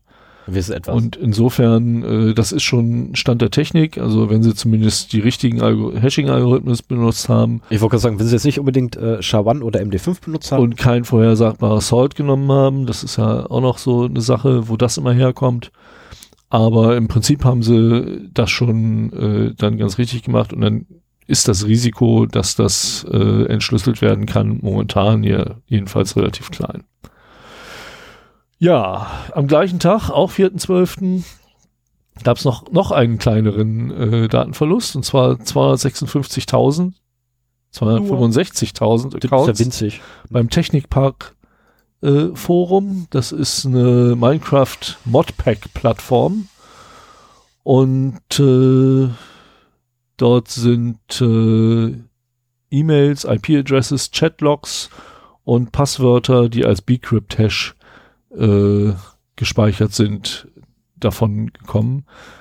Ähm, ja, Foren, Die haben es quasi richtig gemacht, was sie, was die Hash-Algorithmen zumindest angeht. ja, gut, hätten sie trotzdem salzen können, ne? ja, aber Bcrypt selber ist schon schweinlangsam. Und äh, auch hier, ich meine, Foren sind nicht mehr so verbreitet, aber ich merke immer noch, ich bin jetzt auch in, in so ein Smart Home Forum wieder äh, eingestiegen. Es gibt sie immer noch und sie haben sehr großen Zuspruch und da wird halt, werden sehr detaillierte äh, Topics besprochen, die halt rund um das Forenthema sind. Ähm, und auch da hat man halt das Problem, die Software muss aktuell gehalten werden. Und auch wenn sie vielleicht aktuell ist, können da immer Schwachstellen drin sein, die halt äh, dazu führen, dass es gehackt wird. Ja, zwei Tage später, 6.12., hat ein äh, Sicherheitsforscher mal wieder eine ungeschützte MongoDB-Instance gefunden. Oh, es gibt sie noch. Ja, und das war nämlich MongoDB, war ich auch, ich weiß noch, als ich das letzte Mal hier sah, saß äh, heftig am überlegen, wie diese dämliche Datenbank geheißen hat. Das waren Die die Mongo. MongoDBs. Genau, das war die. Das ist eigentlich so der Klassiker. Die sind halt auch äh, in der Standardeinstellung absolut unsicher, ohne Passwort oder mit Standardpasswort, ich weiß nicht genau. Und da findet man halt immer mal wieder Instanzen, ähm, die halt öffentlich im Netz sind. Und in dem Fall wahrscheinlich die von einem Data-Aggregator. Ähm, sie enthielt über 66 Millionen also jemand, der Daten sammelt Einträge. und zusammenführt. Genau. Ähm, auch schon wieder eine ganz beachtliche Zahl. Also immer wenn es in die Millionen und in die zweistelligen Millionenzahlen geht, dann bin ich schon ziemlich beeindruckt. Ähm, der Besitzer der Daten konnte nicht identifiziert werden, aber es wird vermutet, dass das Daten sind, die von LinkedIn gescraped worden sind. Und äh, die Daten, die da drin waren, waren halt Namen, äh, Arbeits- und private E-Mail-Adresse, Jobbezeichnungen und äh, Links zu den jeweiligen LinkedIn-Profilen. Also ich habe auch mal, oh Gott, was war das? Das war auch irgendwo irgendwann auf dem Kongress so ein Vortrag äh, gesehen, wo halt auch jemand über LinkedIn-Profile oder war das die die Black Hat? Das, habe ich dann aber nur online gesehen. Ähm, auch äh, quasi über Geheimdienstmitarbeiter Informationen gesammelt hat über die LinkedIn-Profile. So, die haben halt da schön in ihren Profilen eingegeben, wo sie arbeiten. Oh, und äh, darüber konnte man dann so ein bisschen äh, profilen. Ich bin selber auch bei LinkedIn und bei Xing ähm, und auch immer auf Kontakte aus. Also wenn ihr Bock habt, äh, euch mit mir zu vernetzen, macht das ruhig. Ähm, das ist halt so, ja, so, so ein Business Social Network, dass ich so neben der Arbeit so ein bisschen äh, betreue, aber auch nicht zu viel Herzblut da rein. Ein etwas besseres Telefonbuch. Ja, genau, dass ich selber pflegt, ne? Das ist halt so die, die nette Sache dabei. Und äh, aber man muss sich eben auch dessen bewusst sein, dass da vor allen Dingen in der Vergangenheit, ich glaube, die diese Plattformen kapseln ihre Daten auch immer mehr von der Öffentlichkeit ab. Aber in der Vergangenheit konnte man dann auch sehr viel runtergrabbeln. Ähm, ich bin zum Beispiel auch ein Freund davon, wenn ich mit jemandem Kontakt habe, lege ich mir sofort dafür einen Outlook-Kontakt an und gucke halt mal im Netz, äh, ob es ein Bild von dem gibt Meistens finde ich ein Xing-Profilfoto, das halt auch über Google abrufbar ist. Richtig. Ne? Also die sind halt auch äh, öffentlich da im Netz. Du kannst es zwar bei Xing auch angeben, dass dein Profil nicht gefunden werden können soll, aber äh, ich würde mal vermuten, wenn ich nach meinem Namen google und die Bildersuche anschmeiße. Ja, ich habe äh, gleich als erstes mein Xing-Profil gefunden, als mein Name. Ah ja, okay. Hm, nee, ich bin das sind ja alles überhaupt nicht die Sven Hauptmanns. Ich bin ziemlich aus dem Netz verschwunden. Ich war also um die 2000er Wende, war ich sehr stark vertreten unter meinem Namen. Jetzt poppen plötzlich lauter Sven Hauptmanns auf, die ich nicht kenne. es gibt auch einen Künstler und die Bilder sind da mal drin. Naja. Also, ähm, das war am 6.12. You've Been Scraped. Ein großer Schatz an LinkedIn-Daten. Ähm, ich kann mir vorstellen, dass es einige Firmen sind, die das auch wirklich als Quelle nehmen. Ich vermute, ohne es zu wissen, dass LinkedIn und auch Xing.de da mittlerweile Gegenmaßnahmen implementiert haben, äh, dass halt nur noch eine gewisse Anzahl von äh, Requests von einer IP-Adresse kommen darf und so weiter und die sonst nicht gemacht werden. Und da kann man ja auch einiges äh, dagegen machen. Oh, ich habe dich gefunden. Mit Bild? Ja, mit einem Bild und zwar Archive Two Dogs One Head Podcast. Ja. oh ja. Super. Ja, mein erstes Auftreten in einem Podcast. Das, das ist auch mittlerweile drumherum, ich, drei Jahre Haufenweise. Hauptmänner. Also wenn man so, so die Fotos drumherum betrachtet, alles so haufenweise Hauptmänner, also allerdings so leider von der falschen Berufsgruppe. Militärische Hauptmänner. Ja. Naja, ja, ja. naja, machen wir mal weiter. Wir sind ja immer noch in den Daten. Oh, ich habe ja auch Better Than Us gefunden. Ja, die gibt's ja nicht mehr. Ja, schade eigentlich. Die Webseite, da habe ich das äh, WordPress deinstalliert, da ist jetzt eine statische Seite drauf. Und die bleibt noch so lange, wie die, wie ich die Domain noch bezahlen muss. Und dann war's das mit der Band. So. Schade. Dann hatten wir sechs Tage Ruhe und am 12.12. .12. kam die Meldung, dass Albanien aus Versehen Geheimdienstdaten ins Netz gestellt hat. Oh, was haben wir gelacht. Ja, und zwar äh, das albanische Finanzministerium höchstpersönlich hat aus Versehen sensible Informationen von Mitarbeitern und hohen Beamten des Geheimdienstes Shish S-H-I-S-H Shish, Shish ins Internet gestellt. So, Details zu Personen, ihren Fahrzeugen, ihren Rollen in Operationen, Reisebewegungen und tägliche Gewohnheiten. Also, wenn man bedenkt, dass das äh, von Geheimdienstmitarbeitern ist, ist das verdammt brisant. Ja. Auch Namen, gefährlich. Löhne und Ausgaben von mindestens acht Mitarbeitern von Geheimoperationen in Belgien, Griechenland, Kosovo, Italien, Mazedonien und Serbien. Oh. Sowas ist Italien? Peinlich. Was machen denn die Albaner in Italien? Tja, was machen die da wohl? Fußball spielen oder was? Ja, sowas passiert halt auch gelegentlich mal, ne? Dann äh, einen Tag später wieder, 13.12.18, ähm, wurden eine halbe Million äh, Daten aus einer Emergency Contact Database namens Ariane gestohlen. Ähm, Namen, Telefonnummern, E-Mail-Adressen äh, von allen Leuten, die in der französischen Ariane Emergency Contact Database äh, registriert waren, sind abgeflossen. Das ist eine Datenbank des äh, französischen Ministeriums für europäische und ausländische Affären, also Auslandsministerium, nein, Außenministerium, so, ähm, wo man sich als äh, französischer Bürger, der ins Ausland reist, registriert. Oh, was ist denn heute los mit mir? Registrieren lassen kann.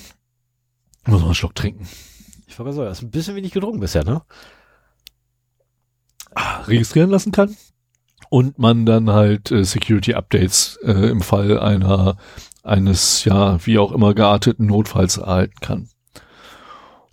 Äh, das erinnert mich jetzt aber irgendwie so so ein bisschen so an einen Fall, den wir hier in, in Deutschland hatten, wo irgendwie die also gut jetzt nicht komplette Datensätze, aber so einzelne Dateien eines Datensatzes, durch den man dann nur noch durchiterieren muss, um letztendlich den kompletten Datensatz zu bekommen zu einer Person ähm, von den, äh, was war noch so gleiche? Ach so, ah ja, Gesundheitsdaten, da war ja was. So eine Gesundheitsdatenbank war das ja, die da irgendwie abhandengekommen ist in Deutschland vor gewisser Zeit. Ja?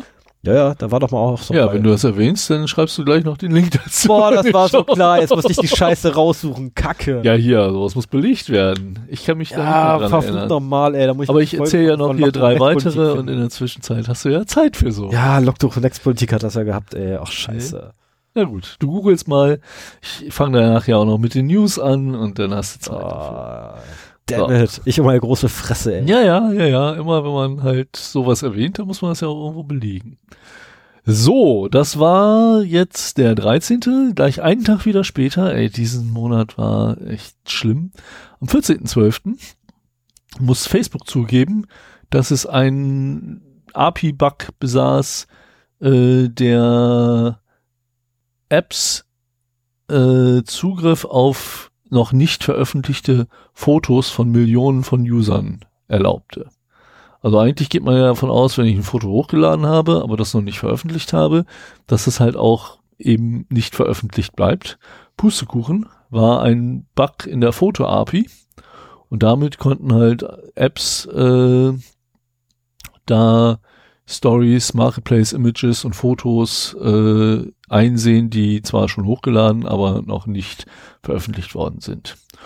Und äh, also es waren wohl 6,8 Millionen äh, Leute betroffen und es war active für äh, zwölf Tage im ach hier September, nicht September. Äh, das war halt schon im September 2018. Ich selber habe auch eine Mail von Facebook bekommen, dass ich betroffen bin und äh, die App, die in meinem Falle, also das habe ich auch, ne, diese Meldung ist vom 14.12. Ich glaube, die Mail von Facebook habe ich gestern bekommen. Das ist ja nochmal fast eine Woche später gewesen. Ähm, die App IFTTT, If This Then That, hätte prinzipiell darauf Zugriff gehabt. Ich weiß nicht, ob sie es wirklich gemacht haben. Ich habe auch eigentlich keine hochgeladenen Fotos, die nicht veröffentlicht sind. Aber äh, die sind natürlich auch, wenn sie veröffentlicht sind, meistens nur im Freundeskreis veröffentlicht und nicht äh, global. Ähm, bei der App mache ich mir relativ wenig Sorgen, aber prinzipiell äh, ist das natürlich schon was anderes, wenn du so eine Meldung liest und eine Woche später auch eine Nachricht hast, dass das, äh, dass du betroffen bist. Yep. So, ich habe jetzt übrigens das Ding gefunden. Ja, prima. Tu es in die Shownotes Ja. Wo musste das nochmal hin? äh, beim 13.12. Ach genau. Also die, die Spiegelstriche lösche ich nachher noch raus. Kannst du direkt hinter die, äh, die Meldung. Ja, genau da. Ah, Google Docs ist schon, ist echt scheiße schön.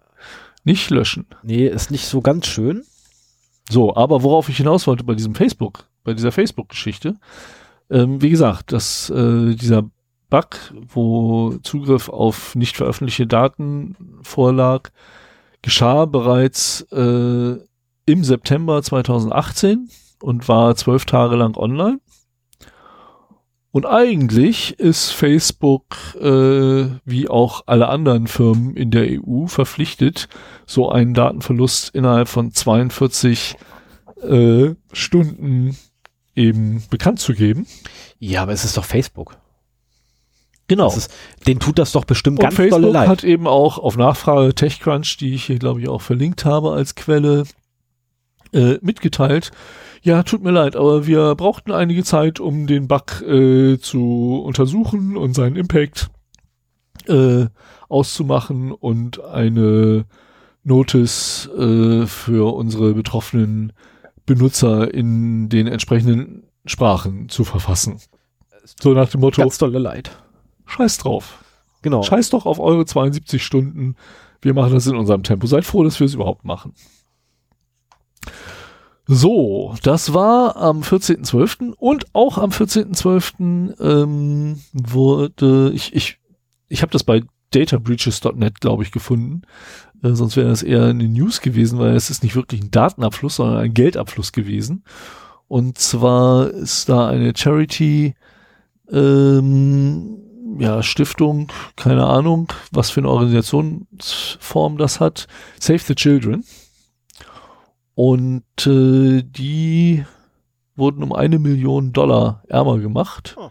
indem nämlich äh, Hacker, ein krimineller Hacker, ich mache ja gerne dieses Adjektiv davor, weil es gibt auch äh, nicht kriminelle Hacker und das sind nette Personen und ich umgebe mich gerne mit denen, wenn ich sie mal treffe.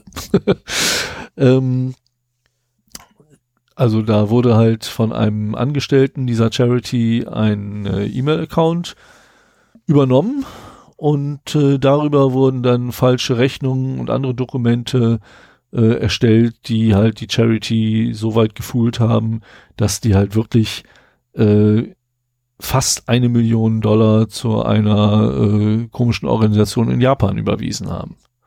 Ha. Und äh, das habe ich aber erwähnt. Also der Datenverlust im Sinne unserer Datenverluste ist nur eine E-Mail-Adresse, also ein E-Mail-Account. Und da sieht man mal, was man damit anstellen kann, Ja. wenn man den aber- richtigen E-Mail-Account bekommt. Und wenn ich mir jetzt vorstelle, dass der Hacker in die, also sagen wir mal 500 Millionen E-Mail-Accounts in die Hände bekommen.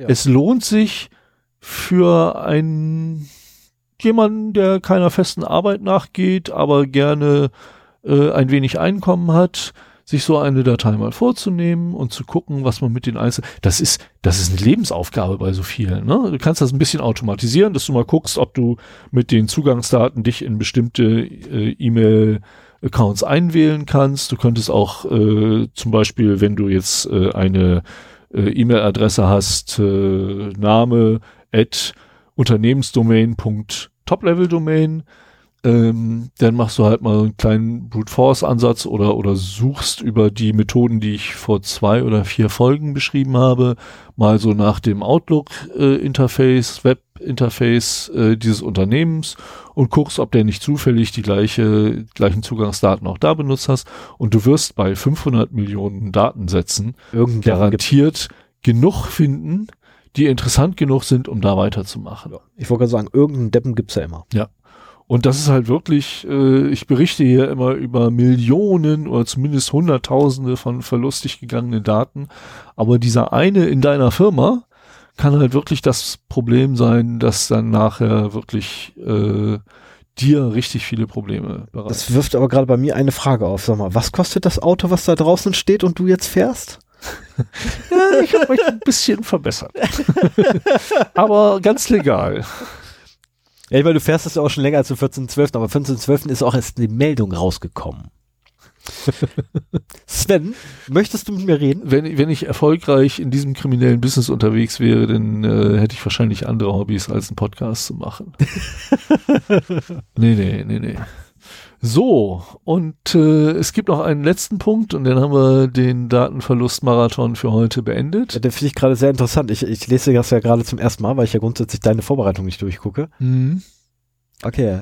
Ja, und letztendlich ist das auch, äh, ich meine, ich weiß nicht, welche gesetzlichen Voraussetzungen in Amerika bestehen, aber ähm, hier wird halt auch in einer Pressemitteilung erzählt, dass äh, die Social Security Numbers von NASA-Angestellten äh, abgeflossen sein können in die Hände von kriminellen Hackern.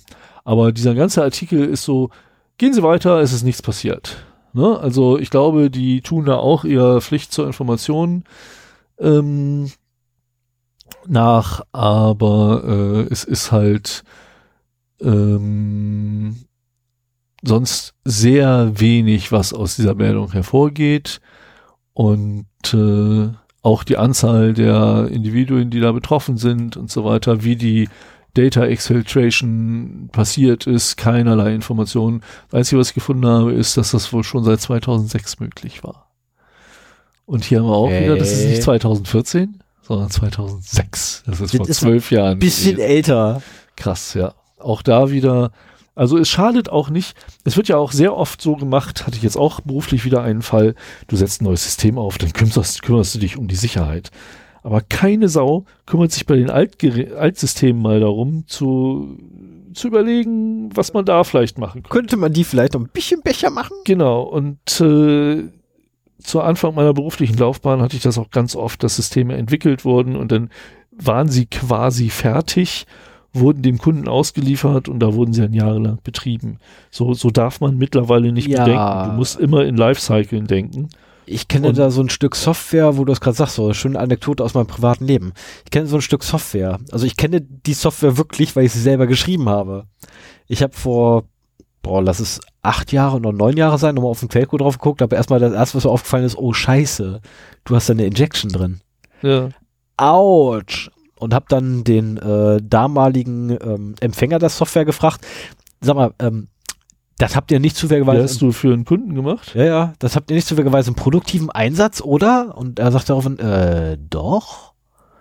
Das haben wir im produktiven Einsatz und das ist äh, durchaus auch sehr beliebt und so, äh, könnte ich einen Verbesserungsvorschlag machen? Äh, nee, da können wir nicht mehr anfassen.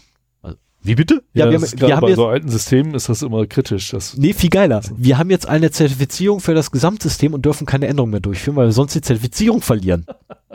ja, das ist auch das Beste. Ich könnte, also ernsthaft, ich habe da gesessen, mir ist klar drunter gefallen, ich könnte kotzen.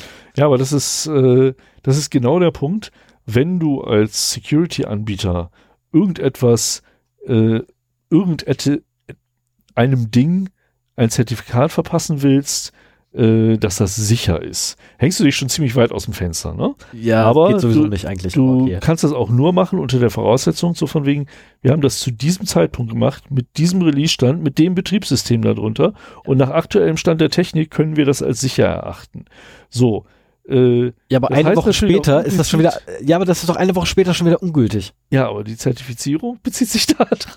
Das, ist ja das Verrückte. Das ist so also du dumm. kannst so eine, eine Zertifizierung, du kannst natürlich eine ISO-Zertifizierung machen, dass quasi deine Prozesse und technischen Maßnahmen und KVP-Geschichten und dein Risikomanagement äh, einem gewissen Standard entspricht. Aber wenn du eine, ein Stück Software als sicher zertifizieren lässt, äh, zählt das nur für den Zeitpunkt, in dem es gemacht wurde.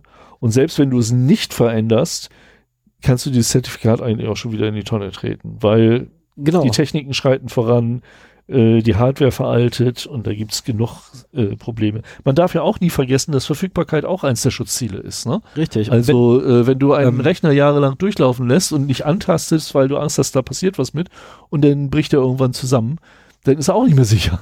wenn, äh, das, hab, das hat jetzt keiner von mir, aber das nächste Mal, wenn ihr in einem Krankenhaus seid und da irgendwie so eine komische RJ45-Dose findet, steckt da mal euer Notebook rein, startet mal Nmap und lasst einfach mal eine Suche auf alles laufen. Und guckt euch einfach nur an, welche Geräte ihr findet. Oder hört euch die OpenVAS-Folge an. Oder die. Und äh, Oder, äh, also wenn ihr sowieso im Krankenhaus seid und Langeweile habt, weil es euch schon wieder besser geht, aber ihr noch nicht aufstehen dürft, äh, Notebook, Open war's äh, und ihr könnt euch ein paar Stunden vergnügen. Aber das habt ihr nicht von mir.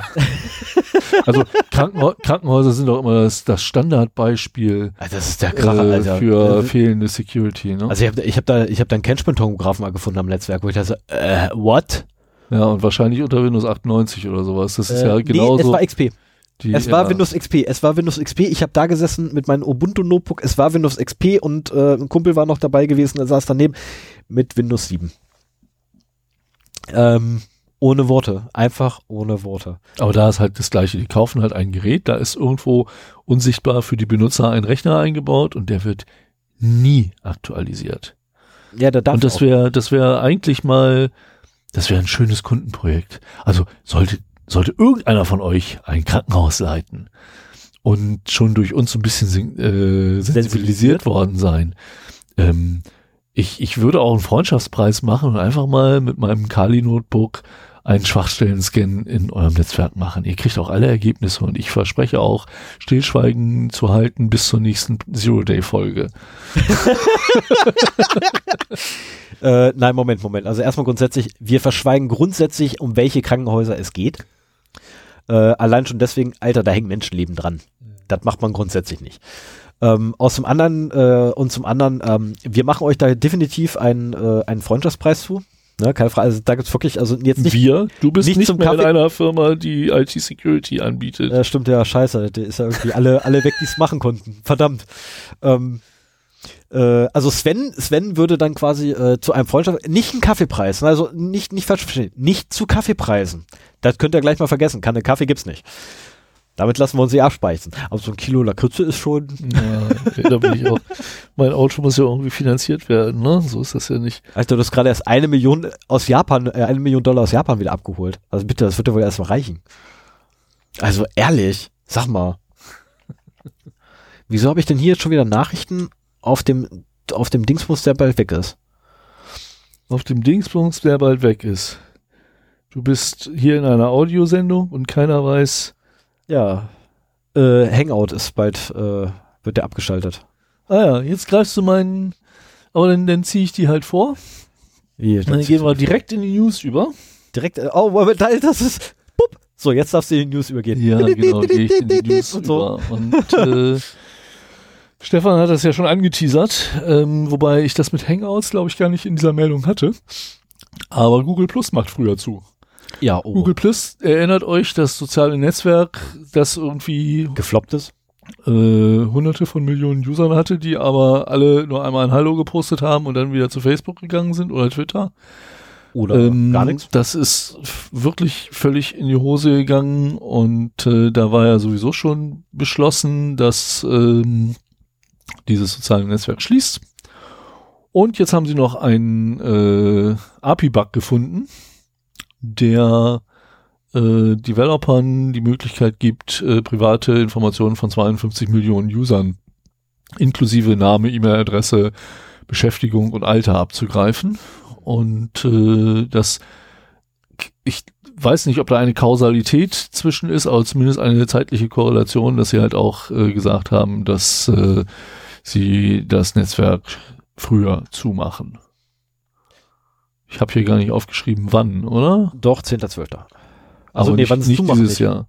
Achso, vom 10.12. Ach, Nee, aber äh, zu 2020, also Google hat dieses Jahr auch angekündigt vor ein paar Wochen, äh, zu 2020 halt haufenweise Dienste abzuschalten und einer mit darunter ist halt auch Hangout, äh, welche auch mit Google Plus äh, sehr stark Hangout verdrahtet. wundert mich. Ich dachte, das wäre eigentlich verbreiteter. Da kenne ich Äh, einige, die das benutzen. Nee, aber da, das werden sie abschalten 2020 und dafür lassen sie allerdings leben, äh, oh Gott, wer ist das andere Ding? Allo oder was? Ja, Moment. Wir haben doch irgendwie drei Messenger. ja, das ist, das ist total schwierig. Meines Wissens ist Hangout der, der am besten funktioniert. Also zumindest hier in der Gegend. Das, muss kurz äh, gucken. Duo. Duo lassen sie leben. Ach, Dem Ja, Video, dem Video-Chat, bla, schlag mich klein. Ich habe es noch nie benutzt. Ich habe keine Ahnung. Ich wüsste nicht mal, mit wem ich das ich benutzen hab, soll. Hangout ist, hat alles, was man braucht, wenn man im Google-Universum chatten möchte. Richtig. Also Hangout ist Und, tatsächlich äh, alles. Das hast ja sogar du benutzt, als du dich noch geweigert hast, andere Messenger zu benutzen. Ja, inklusive, äh, die sind ja sogar so intelligent und verschlüsseln ja auch. Ja, Und das sogar schon, und das, und also das sogar länger, und das sogar länger als die WhatsApper. Ja, das macht ja nichts. Verschlüsselung ist bei Messengern ja nicht das Kriterium, sondern Nee, die Metadaten, sind Metadaten. viel wichtiger. Und Da, Also die gibst du dann halt direkt Google. Ja, auf jeden Fall, tschüss Google Plus. Ich glaube, keiner weint dem eine Träne nach. Und, Ja, ich äh, glaube Ingress-Spieler schon. Also sollte es noch Ingress-Spieler da draußen geben, ich glaube die schon, weil über Google Plus und Hangouts lief da doch ziemlich viel. Oh, okay. Aber nicht zwingend von dem Spiel. Insofern Nö, nicht zwingend. Das war Äh, einfach. kannst du das ja hat halt wunderbar gepasst, weil es so wunderbar miteinander verzahnt wurde. Ich meine, Ja. Ingress wird ja von Niantic äh, betrieben und die wiederum sind dann eine Ausgründung von Google. Also es hat dann wunderbar Hm. ineinander gegriffen alles. Ähm, gut, aber jetzt weiter mit deinen News. Es tut mir leid, ich wollte da nicht vorgreifen. Ja, okay. Ähm, ich habe äh, noch eine vom 6.12. Ähm, die fand ich einfach interessant, weil das eine Software betrifft, die ich auch gerne benutze. Und zwar gibt's mal wieder ein neues WordPress-Botnet. Und äh, da wurden so 20.000 äh, WordPress-Sites gefunden, die halt fleißig dabei waren, andere WordPress-Sites zu hacken. Und das ist, das ist so eine andere Qualität. Früher waren Botnets halt so Clients. Ich meine, über solche Fälle haben wir auch schon gesprochen und ich glaube, in der WordPress-Absichern-Folge habe ich da auch schon theoretisch drüber gesprochen. Jetzt ist das mal wirklich der, der praktische Fall. Ähm, WordPress hat ein Problem. Ähm, beim Einloggen über das Webinterface ist es ja so, dass man nach drei oder fünf oder zehn Versuchen irgendwie entweder verzögert wird oder gar keinen Zugriff mehr aufs Login hat. Ähm, so dass man dann, wenn man eine WordPress-Site brute möchte, schon selber ein Botnet braucht, dass die Requests halt von verschiedenen IP-Adressen kommen. Was wir ja auch bei uns im Blog gelegentlich mal mitbekommen haben. Ich muss mal parallel gucken, ob das in letzter Zeit mal wieder aufgetreten ist. Die Brute ja. Ähm, ja, es war relativ ruhig. Wir hatten ja hier so ein... Ja, da kam allerdings auch wieder ein ganzer Schwung letztens. Äh, ja? Ja, ich muss nur mal ganz kurz mein E-Mail-Client hier suchen. Hier, 13.12. 300 Zugriffe. Und da, da drunter immer äh, ja, 13.12. Nee, doch, 13.12. hatten wir 250, 252 Login-Versuche und sonst ist das immer so bei täglich 10 bis 20. Da hat einer mal ernsthafter versucht. Aber auch keine große Sache. Ich weiß auch nicht, ob die hier betroffenen Logins wirklich äh, da gelistet werden in diesem Tool. Also, Webinterface hat man halt so diese Verzögerung nach ein paar Login-Versuchen, um eben Brute Force zu erschweren, dass das so lange dauert, dass es nicht mehr attraktiv ist. Jetzt gibt's aber auch einen API-Zugang zu WordPress. XML-RPC nennt sich das. Und da ist das halt nicht der Fall. Da funktionieren die gleichen Benutzer-Accounts. Aber äh, da kann man so lange drauf einhämmern, wie man will, bis man halt äh, das richtige Passwort gefunden hat. Und das machen wohl diese WordPress-Bots ähm, die versuchen sich auf anderen WordPress-Seiten äh, einzulocken. Da nützt auch nichts, wenn die auf der neuesten Softwareversion sind. Vielleicht hat jetzt die 5.01 da eine Änderung gebracht, da habe ich mir das Changelog gar nicht durchgelesen. Ähm, aber letztendlich ähm, kann man, zumindest bei denen, die noch nicht aktualisiert worden sind, dann so lange drauf rumhämmern mit Login-Versuchen, bis man halt eventuell äh, die Lösung gefunden hat. Und äh, da es immer noch Leute gibt, die halt schwache Passwörter benutzen, äh, ist das relativ schnell. Ich weiß nicht, ob ich jemals hier meinen PornPie, doch, ich glaube, als ich dir den geschenkt habe, haben wir es auch mal live vorgeführt, ne? Eine Windows, ein Windows-Rechner mit einer, ähm, oh, da muss ich ja jetzt ja die. Nein, das war kein Windows-Rechner, sondern das, Doch, war das, war mein, das, war ein Raspberry Pi Zero. Ja, der PornPie. Welcher, welcher an einen Windows-Rechner dran gepackt wurde, der, der ein schwaches der Passwort einfach hat. nur, der einfach nur im, im Login-Screen war. Der war noch nicht mal hochgefahren. Und dort wiederum hat er sich den Hashwert geklaut. Nee, der war gesperrt. Der war schon eingeloggt. What? Ja, ja, das war ein gesperrter Rechner. Äh, und ähm, genau, dann jedenfalls hat er sich dort den Hashwert geholt und natürlich, dadurch, dass es ein schwaches Passwort war, auch gleich berechnet. Beziehungsweise gebrutforst. Ähm, und die Dinger sind halt echt kosteneffizient, ne? Ich meine, die sind halt echt schweinegünstig zu kriegen letztendlich, so ein Brute Force. Ja, und vor allen Dingen, äh, Und- wenn du halt ein schwaches Passwort hast, das in einer äh, Passwortliste vorkommt, dann äh, kann auch so ein kleiner Pi das relativ schnell machen. Eigentlich ist dieser Porn Pi in dieser Funktion eher dazu geeignet, dass du ihn einmal schnell an einen gesperrten Rechner steckst im unbeobachteten Moment. Der sammelt sich dann die NTLM-Hashes und äh, gibt durch Blinkzeichen bekannt, wenn er die hat fängt dann an, die zu brute forcen, aber wenn er nicht mit Wordfiles arbeitet, braucht er sehr lange dafür. Also ziehst ihn dann wieder ab, gehst nach Hause, steckst ihn an dein Blade Center da oder was das auch immer werden soll. Jetzt haben wir endlich, jetzt wissen wir endlich, warum du die Rechner hast. Und hast dann ein bisschen mehr Rechenpower zur Verfügung, um äh, den, den Hash zu brute forcen und dann hast du irgendwann die Zugangsdaten. Das kann natürlich auch sehr lange dauern, aber ähm, man hat ja Zeit. Im Prinzip schon. Und vor allen Dingen, wenn man sich wirklich äh, mit so einem Thema intensiv beschäftigt, weil man in irgendeine Firma einbrechen will, dann hat man die Zeit halt auch. Das zum einen und zum anderen, wenn man sich nur ansatzweise mit Passwörtern auseinandersetzt, äh, also sagen wir mal wirklich hobbymäßig, so wie meiner einer, dann hat man auch so gewisse Größen von Passwortlisten. Ähm, ich meine, wir beide waren mal, mal, mal gemeinsam auf dem Vortrag gewesen, wo die äh, berühmte Rockview-Liste propagiert wurde als eine der Listen schlechthin. Äh, die ist Bullshit mittlerweile. Die kannst du wegkrachen. Ich habe da eine viel, viel bessere mittlerweile. Ähm, die A ungefähr das Zehnfache an Größe hat und ähm, B, wo auch viel bessere Passwörter drin stehen. Ja, aber im, im Prinzip meistens reichen die Top 10 schon, wenn du einen großen Datentopf hast. Ne? Ja, aber die Top, also bitte die Top 10. Die Top 10 ist ja langweilig. Jetzt habe ich, so. jetzt hab ich zu meinem letzten Punkt schon eine Überleitung gemacht. Das mache ich aber. Das kommt später, weil einen Punkt wollte ich noch, der ist von heute. Ähm, den fand ich auch bemerkenswert äh, und habe ihn noch mit eingenommen. Und zwar die Meldung äh, hier von Heise verlinkt. Amazon gibt interne, intime Alexa-Sprachdatenpreis.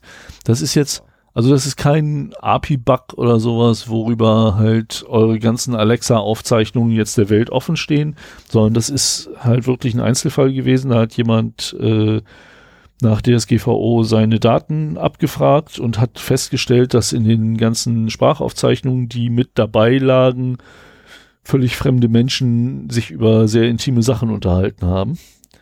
Und Google hat das halt als Einzelfall und menschliches Versagen hingestellt. Amazon, Amazon ja, stimmt, Alexa, Amazon. Ähm, ich glaube denen das sogar. Das wäre schon aufgefallen, wenn das öfter passieren würde.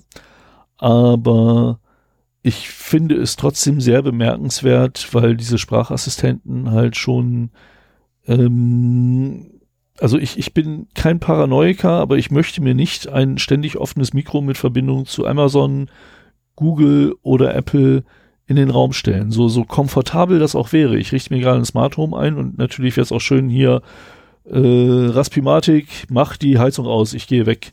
Und dann gehen in allen Räumen die Heizungen aus oder sowas. Aber ähm, das geht mir echt zu weit. Und das ist jetzt ein Fall, wo das mal vorgekommen, vorgekommen ist. Ich bin mir sicher, gerade wenn man so viele Datenverluste jeden Monat irgendwie im Netz findet, ähm, das wird nicht der einzige bleiben und es wird auch nicht nur Einzelfälle geben. Man sieht immer wieder hier, Facebook hat, also auch die großen, Facebook, Google Plus, haben irgendwelche Probleme. Ähm, ach, zu Google Plus noch. Ich muss aber zurückspringen, leider. Aber ich war auch damit durch. Wolltest du zu Alexa noch was sagen? Nö, alles gut, alles gut. Alexa ist so für mich sowieso so ein rotes Tuch. Das ist, ähm, also ohne, ohne groß jetzt äh, Aluhutträger zu sein, aber da verlasse ich sogar teilweise einen Raum. Für gewisse Gespräche. Vor allen Dingen, es, es geht ja auch anders. Also ich habe äh, einen Fire TV an meinem Fernseher und da ist die Sprachfernbedienung dran.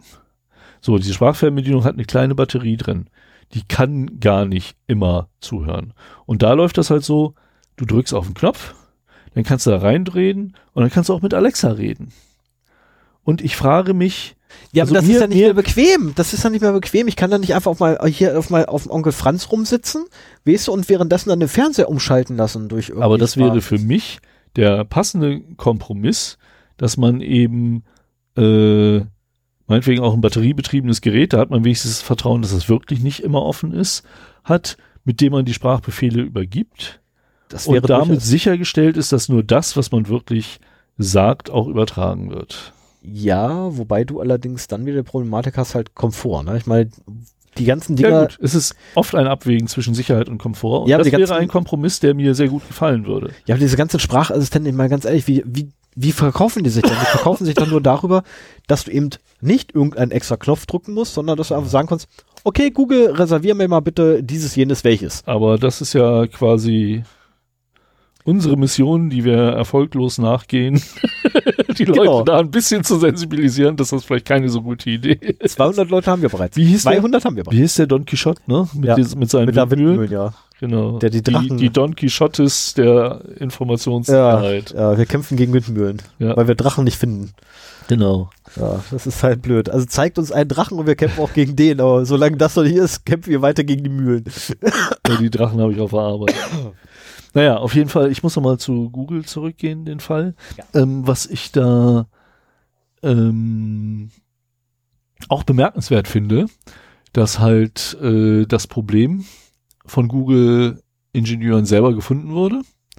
Und zwar innerhalb von äh, Standard Testing Procedures und äh, nach einer Woche. Ah. Also das sagen sie. Es gibt keinen Grund daran, jetzt zu zweifeln. Ja, wobei man Ähm, auch sagen muss, Google hat eine etwas größere Testsuite. Also selbst die Automatisierung bei denen dauert ein paar Tage, um komplett durchzurücken. Das ist halt der Punkt. Aber ähm, du hast heutzutage ganz andere Herausforderungen. Du hast nicht mehr ein Rechenzentrum mit Blech, wo du die einzelnen Server betreust, sondern du hast halt eine Cloud-Infrastruktur, wo du meinetwegen eine Continuous Integration äh, drauf eingerichtet hast. Die, die äh, Images, die Software werden halt deployed, deployed, deployed äh, und du musst halt mit dem Testen hinterher. Und hier hatte ich, also das ist schon, ich finde, das ist sogar ein Erfolg, wenn die ihre eigenen Software-Bugs, auch wenn sie dann produktiv sind, so schnell danach auch finden. Ja. Äh, wir haben gesehen, andere Sachen sind seit 2006 oder seit 2014 äh, offen gewesen. Mhm. Und äh, ich finde das immer, also so dieses Problem Continuous Integration und vernünftiges Testen äh, sehr schwierig. Ich weiß nicht noch nicht, wie ich das so für mich lösen könnte. Ja, das kannst du eigentlich nur, äh, nur lösen. Oh, oh Gott, jetzt, jetzt driften aber echt voll aus, äh, die Fachgebiete ab. Ne? Jetzt treffe ich auf Also, deins, ja. Nee, nee, wir driften vor allem jetzt gerade aus, aus den fachlichen Themen weg. Ähm, äh, also Continuous Integration und Testing kriegst du letztendlich so verheiratet, dass du eine, einen massiven Aufwand betreibst bei Testautomatisierung. Ähm, vor allem im Bereich der Unit-Tests musst du extrem viel Arbeit leisten. Da müssen äh, wirklich die Entwickler ran und äh, eine, ah, ich will das Wort nicht sagen, aber sehr, sehr, sehr, sehr viele ja. Unit-Tests schreiben. Du, du bist für. doch hier der QS-Manager. Ja, Entwickler und Testen, das ist doch. Ja, ja, Moment, es geht aber darum, dass sie Unit-Tests schreiben. Mhm. Ne, ähm, die Unit-Tests selber äh, oder zu sagen, was getestet werden soll innerhalb der Methoden. Da können man sich ja immer noch einen Testanalysten ranholen oder einen technischen Testanalysten, der einen dann sagt, hier pass auf, ne, da habt ihr die Möglichkeiten, babab, geht die mal durch. Äh, weil interessant sind eh die Fälle da, wo es halt eigentlich krachen gehen soll. Was da passiert. Und äh, das ist die eine Sache, die man machen muss. Und da muss natürlich auch eine extreme Testautomatisierung treiben in den da, äh, nachgelagerten Testzyklen. Ja. Ne, Oder Teststufen, hoppla, äh, nicht Zyklen, Teststufen. Und, aber das Deployment Und- geht manchmal so schnell, dass es das Testen wirklich überholt. Genau, und da hast du halt einfach das Problem, dass du dann halt so einen Backlog kriegst und dann gibt es nur zwei Möglichkeiten. Entweder du brichst das Testen ab für alle vorangegangenen Versionen und lässt die aktuelle durchlaufen oder du wartest und lässt die alle zyklisch durchrennen. Mhm. Ähm, ja, das ist halt so, so ein, ja, ich nenne es immer Bauchgefühl-Entscheidung, weil mal ist das eine tatsächlich sinnvoller, mal das andere. Also eine pauschale Aussage kann man nicht machen. Aber wie gesagt, also in dem Fall, ich fand's im Prinzip bemerkenswert, dass sie es selber gefunden haben und dass sie es auch so schnell gefunden haben, bevor es irgendjemand ausgenutzt hat. Ja. Sie sagen auch selber, sie haben keinen Beweis dafür, dass es ausgenutzt wurde. Äh, eigentlich ist das relativ vorbildliches Handeln. Sie haben es bekannt gemacht, obwohl sie glauben, dass nichts passiert ist. Äh, sie haben es selber gefunden. Sie haben es innerhalb relativ kurzer Zeit gefunden. Natürlich muss man auch bedenken, entsprechend der eigenen Pressemitteilung. Wer weiß, ob die Woche nicht vielleicht auch ein Monat waren.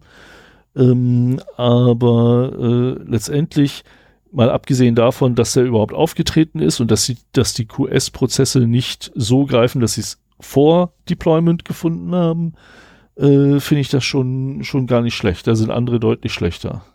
Ohne jetzt wieder eine Lobhymne auf Google äh, abschießen zu wollen.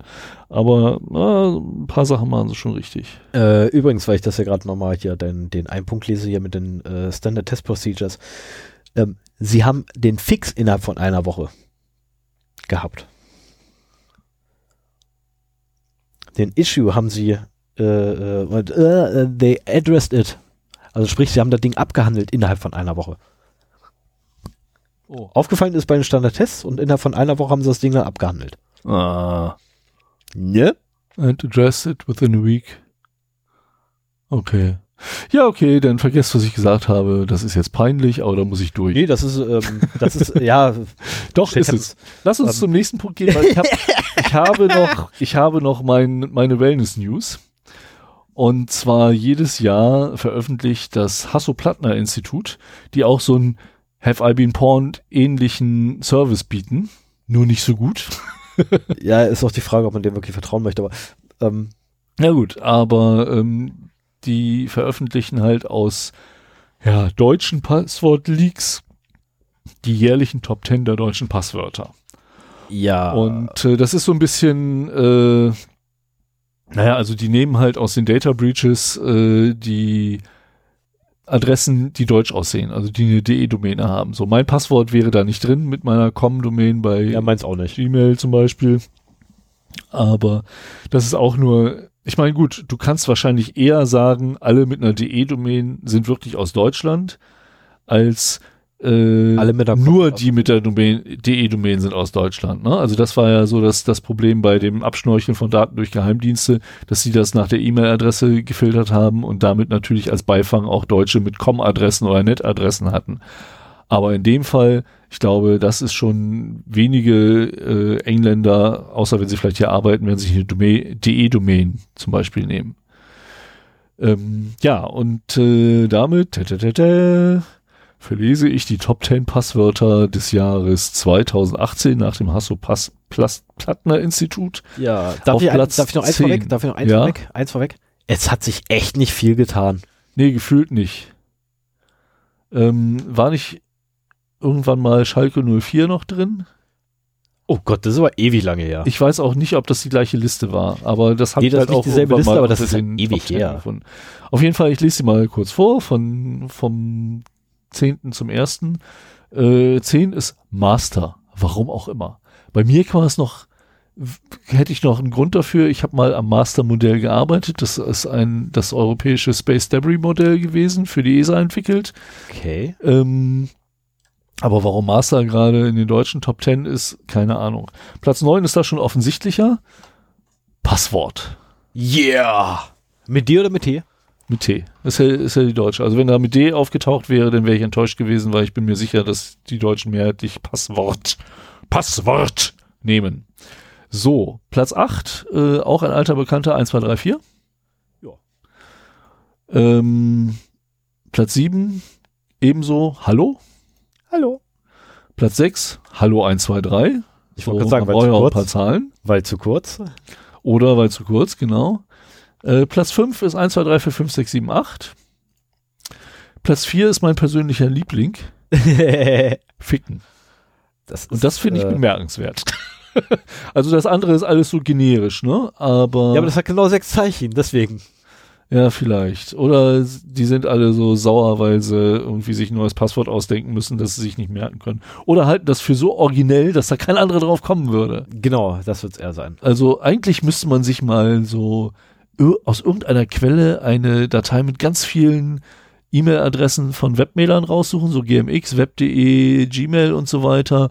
Und dann machst du einen Brute Force Ansatz, indem du nicht eine E-Mail-Adresse nimmst und ganz viele Passwörter, sondern du nimmst ganz viele E-Mail-Adressen und ficken. Und dann guckst du mal, mit wie vielen du da irgendwo reinkommst. Hast du, im, An hast du im Anschluss noch irgendwie eine halbe Stunde Zeit? Ja, bestimmt. Wir müssen ja auch noch die, die Sachen hochladen. ich habe da, ich hab da ja noch so eine, so eine Liste. Ähm, jetzt mute ich aber erstmal nochmal schnell mein Mikrofon, damit ich mir schnell die Nase putzen kann. Ich habe da ja noch so eine kleine Liste.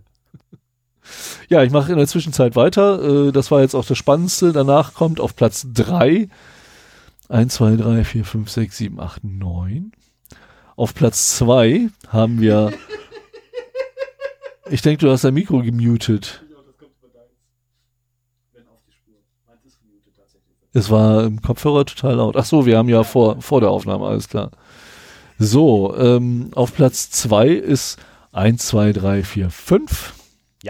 Und der Sieger des heutigen, des diesjährigen äh, Passwort Top 10 Wettbewerbs, Ladies and Gentlemen, ist 1, 2, 3, 4, 5, 6.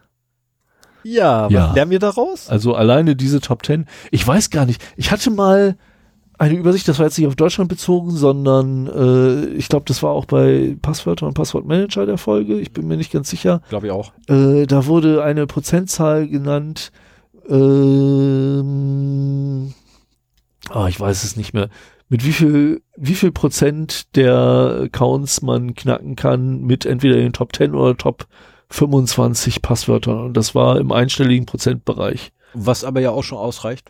Ja, genau. Also wenn du eine Firma hast mit 500 Mitarbeitern, du kannst irgendwo raus die Angestelltenliste ziehen, daraus die E-Mail-Adressen generieren. So, und dann nimmst du halt nicht die Top 25, sondern dann nimmst du die Top 100 oder 1000 oder Ja. 10.000. Das geht schnell. Hämmerst damit auf das Webmail-Interface ein und hast dann halt entsprechend ja, deine Zugriffe. Ja. Wenn da keine Sicherheitsmechanismen drin sind. Ja, also es ist eigentlich traurig, dass das immer noch so ist. Man sollte vielleicht ähm, sich den Artikel nochmal durchlesen und gucken, ob zumindest in der prozentualen Anteil dieser Top Ten sich etwas nach unten geregelt hat. Das wäre ja schon mal ermutigend. Aber warum machen wir denn diese Sendung? es müssen, eigentlich müsste die verpflichtend werden. Wir verpflichten jetzt alle Deutschen zum Hören unseres Podcasts, damit das endlich mal aufhört. Aber ehrlich. Also vor allem die Passwortfolge solltet ihr euch dringend mal anhören, weil, ey, hallo, Link, Leute. Link. Also Arsch. zumindest, zumindest hier, warte, ich mach da, ich schreibe das da. oder Genau, schreibt das schon mal. Schreibt das, na, okay, warte. Ich habe mir ja eben auch eine Notiz gemacht, die Links. Passwortfolge. Dein Caps Lock ist gelockt. Nee, das ist mit Absicht. Also, du brüllst mich an. Nein, ich brüll dich nicht an, ich brülle mich an. Doch, ich lese das ja. Also, okay. Ja, das ich ist ja auf auch. meinem Monitor. Ich lese das auf ich meinem ja auch. Monitor. Ich, ja le- auch. Weißt du, wir auch? sind im Cloud-Zeitalter. Wir sehen das beide. Was, du siehst das auch? Ja. Ist ja irre. So. Diese Technik. So, ähm, dann würde ich Das sagen. war jetzt mein Teil der News und Ja. äh, wie lange haben wir schon? Bestimmt eine Stunde. Oh, oder? vielleicht zu viel, zu viel. Ich habe noch nicht nachgeguckt. Äh, 1,30. Komm, nach den News machen wir einfach Feierabend für heute.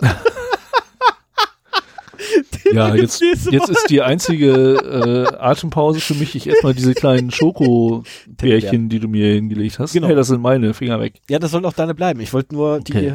nach vorne schieben. Ne? Ich meine, du hast drei In der Zwischenzeit kannst du ja deine News machen und dann komme ich mit einem großen Thema. Ich hoffe, also ich habe nur, nur Einzelaspekte mir rausgesucht. Ich denke, das geht noch Ich würde sagen, du relativ hast gerade mal eine DIN A4 Seite Vorbereitung, also bitte, ja. So, Ja, außerdem habe ich ja hab- nur sechs Meldungen, ne, die relativ schnell abgehandelt sind.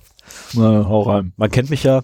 Ähm, die erste Meldung, die ich habe, ist vom 10.12. Ich persönlich habe mich kaputt gelacht und äh, dachte so, ja, endlich, es ist soweit, es wird sich gerecht und zwar, Wenn ähm, es Apple trifft, freust du dich immer, ne? nee, nee, nee, nee, nee, und zwar wird sich jetzt gerecht, ähm, nachdem ja äh, in Amerika haufenweise Verkaufsverbote für asiatische Produkte schon rausgekloppt wurden, weil wegen Patentstreitigkeiten. Ähm, Nicht Zollstreitigkeiten, sondern Nee, Patentstreitigkeiten? Patentstreitigkeiten. Also damals, damals hier das Samsung äh, Schlag mich tot war Hm. Patentstreit. Hm. Ach, die alten Geschichten, ja, ja. Genau, ich die alten denke bei solchen Sachen immer nur noch an Trump. Ähm, wo ja, wo ja Apple gegen äh, gegen vorgegangen ist und dann dafür gesorgt hat, dass innerhalb von Amerika und sogar teilweise äh, Teile der äh, der restlichen Welt diese Geräte nicht mehr verkauft werden durften. Ähm, naja, das rächt sich jetzt so langsam, weil, naja, äh, aufgrund der Patentstreitigkeiten zwischen Qualcomm und Apple ähm, sagt China jetzt so, äh, Jungs, wisst ihr, also ihr habt da immer noch so einen Patentstreit offen, eure Produkte dürfen hier nicht mehr verkauft werden. Ende. Ähm, betroffen davon sind die iPhone 6 bis X, Hm. was ein bisschen dumm ist. Das sind so einmal alle. Und China ist ein wichtiger Markt mittlerweile. Genau das. Die entsprechenden iPads sind auch alle weg vom Markt. Ähm, Finde ich gut. Äh, und solange das nicht, Wenn es Apple trifft, freust du dich. Ja, natürlich freue ich mich, wenn es Apple trifft ein bisschen. Ne? Ich meine, Apple ist halt so ah, ah, grenzwertig. Ähm, So, unter Security-Gesichtspunkten finde ich Apple besser als äh, Android-Handys. Also, sag mal Wenn- Pusteblume. Puschelblume. Wenn, ja, Entschuldigung. Ich hätte, dachte eigentlich, ich kann jetzt ein bisschen den Mund halten. Warum Hm, redest du? Wenn ich so paranoid wäre wie du, Entschuldigung fürs hm, Lutschgeräusch, Dann würdest du mein Telefon nicht haben. dann würde ich nicht das Telefon nehmen, sondern erst recht ein Apple-Gerät nehmen. Nein, gerade dann nicht. Weil bei, weil bei Apple bist du gezwungen, dich auf Apple einzulassen. Du brauchst dann diese scheiß Apple-ID, du brauchst den scheiß Apple-Account. Nur den, nur den, ja. Kein Bock drauf. Mit dem Apple-Account kommt ja die Apple-ID. Nee, danke. das ist nicht schlimm. Nee, danke, äh, zumal ich jetzt auch tatsächlich wahrscheinlich, wobei ich das mal ausprobieren muss und dann sollte es geklappt haben, werde ich auch berichten darüber, äh, einen Weg gefunden habe, die Dinger komplett ohne Google-Account zu nutzen, inklusive Google Play Store. Ja, hatte ich ja mit dem iPhone, äh, Telefon, das ich von dir gekauft habe, auch. Ja, aber da war ja der Play Store nicht drauf. Also du konntest den Play Store nicht nutzen, weil du keinen Google-Account eingebunden hattest. Mhm. Jetzt soll wir jetzt eine Möglichkeit geben, den Play Store zu nutzen, ohne einen Google-Account. Oh, okay. Und das würde die ganze Sache sehr interessant machen. Naja. So, dann machen wir weiter. Ich Okay, lutsche es mein, geht letztes, weiter. mein letztes Ähm, Bärchen und dann hört das mit den Genau, es geht weiter, weiter in 10.12. Also leider sind, sind meine Nachrichten hier ein bisschen wild durcheinander gewürfelt. Ich weiß gar nicht, wer das so gemacht hat. Ähm, Yandex, äh, ein ganz toller Anbieter von Kartenmaterial, äh, ein russischer Anbieter von Kartenmaterial, hat sich gesagt so, hey, wir sind vorbildlich und wir haben Humor. Zeigen wir den Amis doch mal, was wir können, nachdem die Amis ja dauernd gegen uns hetzen. Zeigen wir dem mal, dass wir hier ganz lieb und nett sind. Und wir verpixeln jetzt einfach mal ihre Basen, also ihre Militärbasen und alle Militärbasen grundsätzlich. Ähm, Yandex ist eine Suchmaschine, eine russische, oder? Nee, das sind, äh, ja, das auch, aber die haben auch so einen schönen Kartendienst. Mhm. Äh, ähnlich quasi wie Google Maps. Und da ist es jetzt tatsächlich aktuell immer noch so, dass man beispielsweise so Militärbasen einfach nicht mehr so richtig sehen kann, weil die halt verpixelt sind. Also sprich, man weiß ganz genau, wo sie sind, weil da so ein großer Pixelblob. Mhm. Ähm, was blöd ist, wenn das, Achtung, hier ist was Geheimes. genau, was blöd ist, wenn das auf einmal so geheime Militärstützpunkte sind und so Militäreinrichtungen, also nur Einrichtungen des Militärs oder von Nachrichtendiensten, ist dann schon ein bisschen blöd, wenn so, naja, sagen wir so, äh, von den Amis der Kram so Richtung Türkei hin, ist ein bisschen blöd. Äh, fand ich allerdings ein echt super Scherz, ich habe gut gelacht drüber. Ähm, dann geht's weiter mit dem 13.12. Äh, und zwar, das Leistungsschutzrecht ist scheinbar nicht anwendbar in Deutschland. Denn, naja, äh, bei der Einführung solcher Gesetze muss nämlich eigentlich ja die, Der Hund blubbert.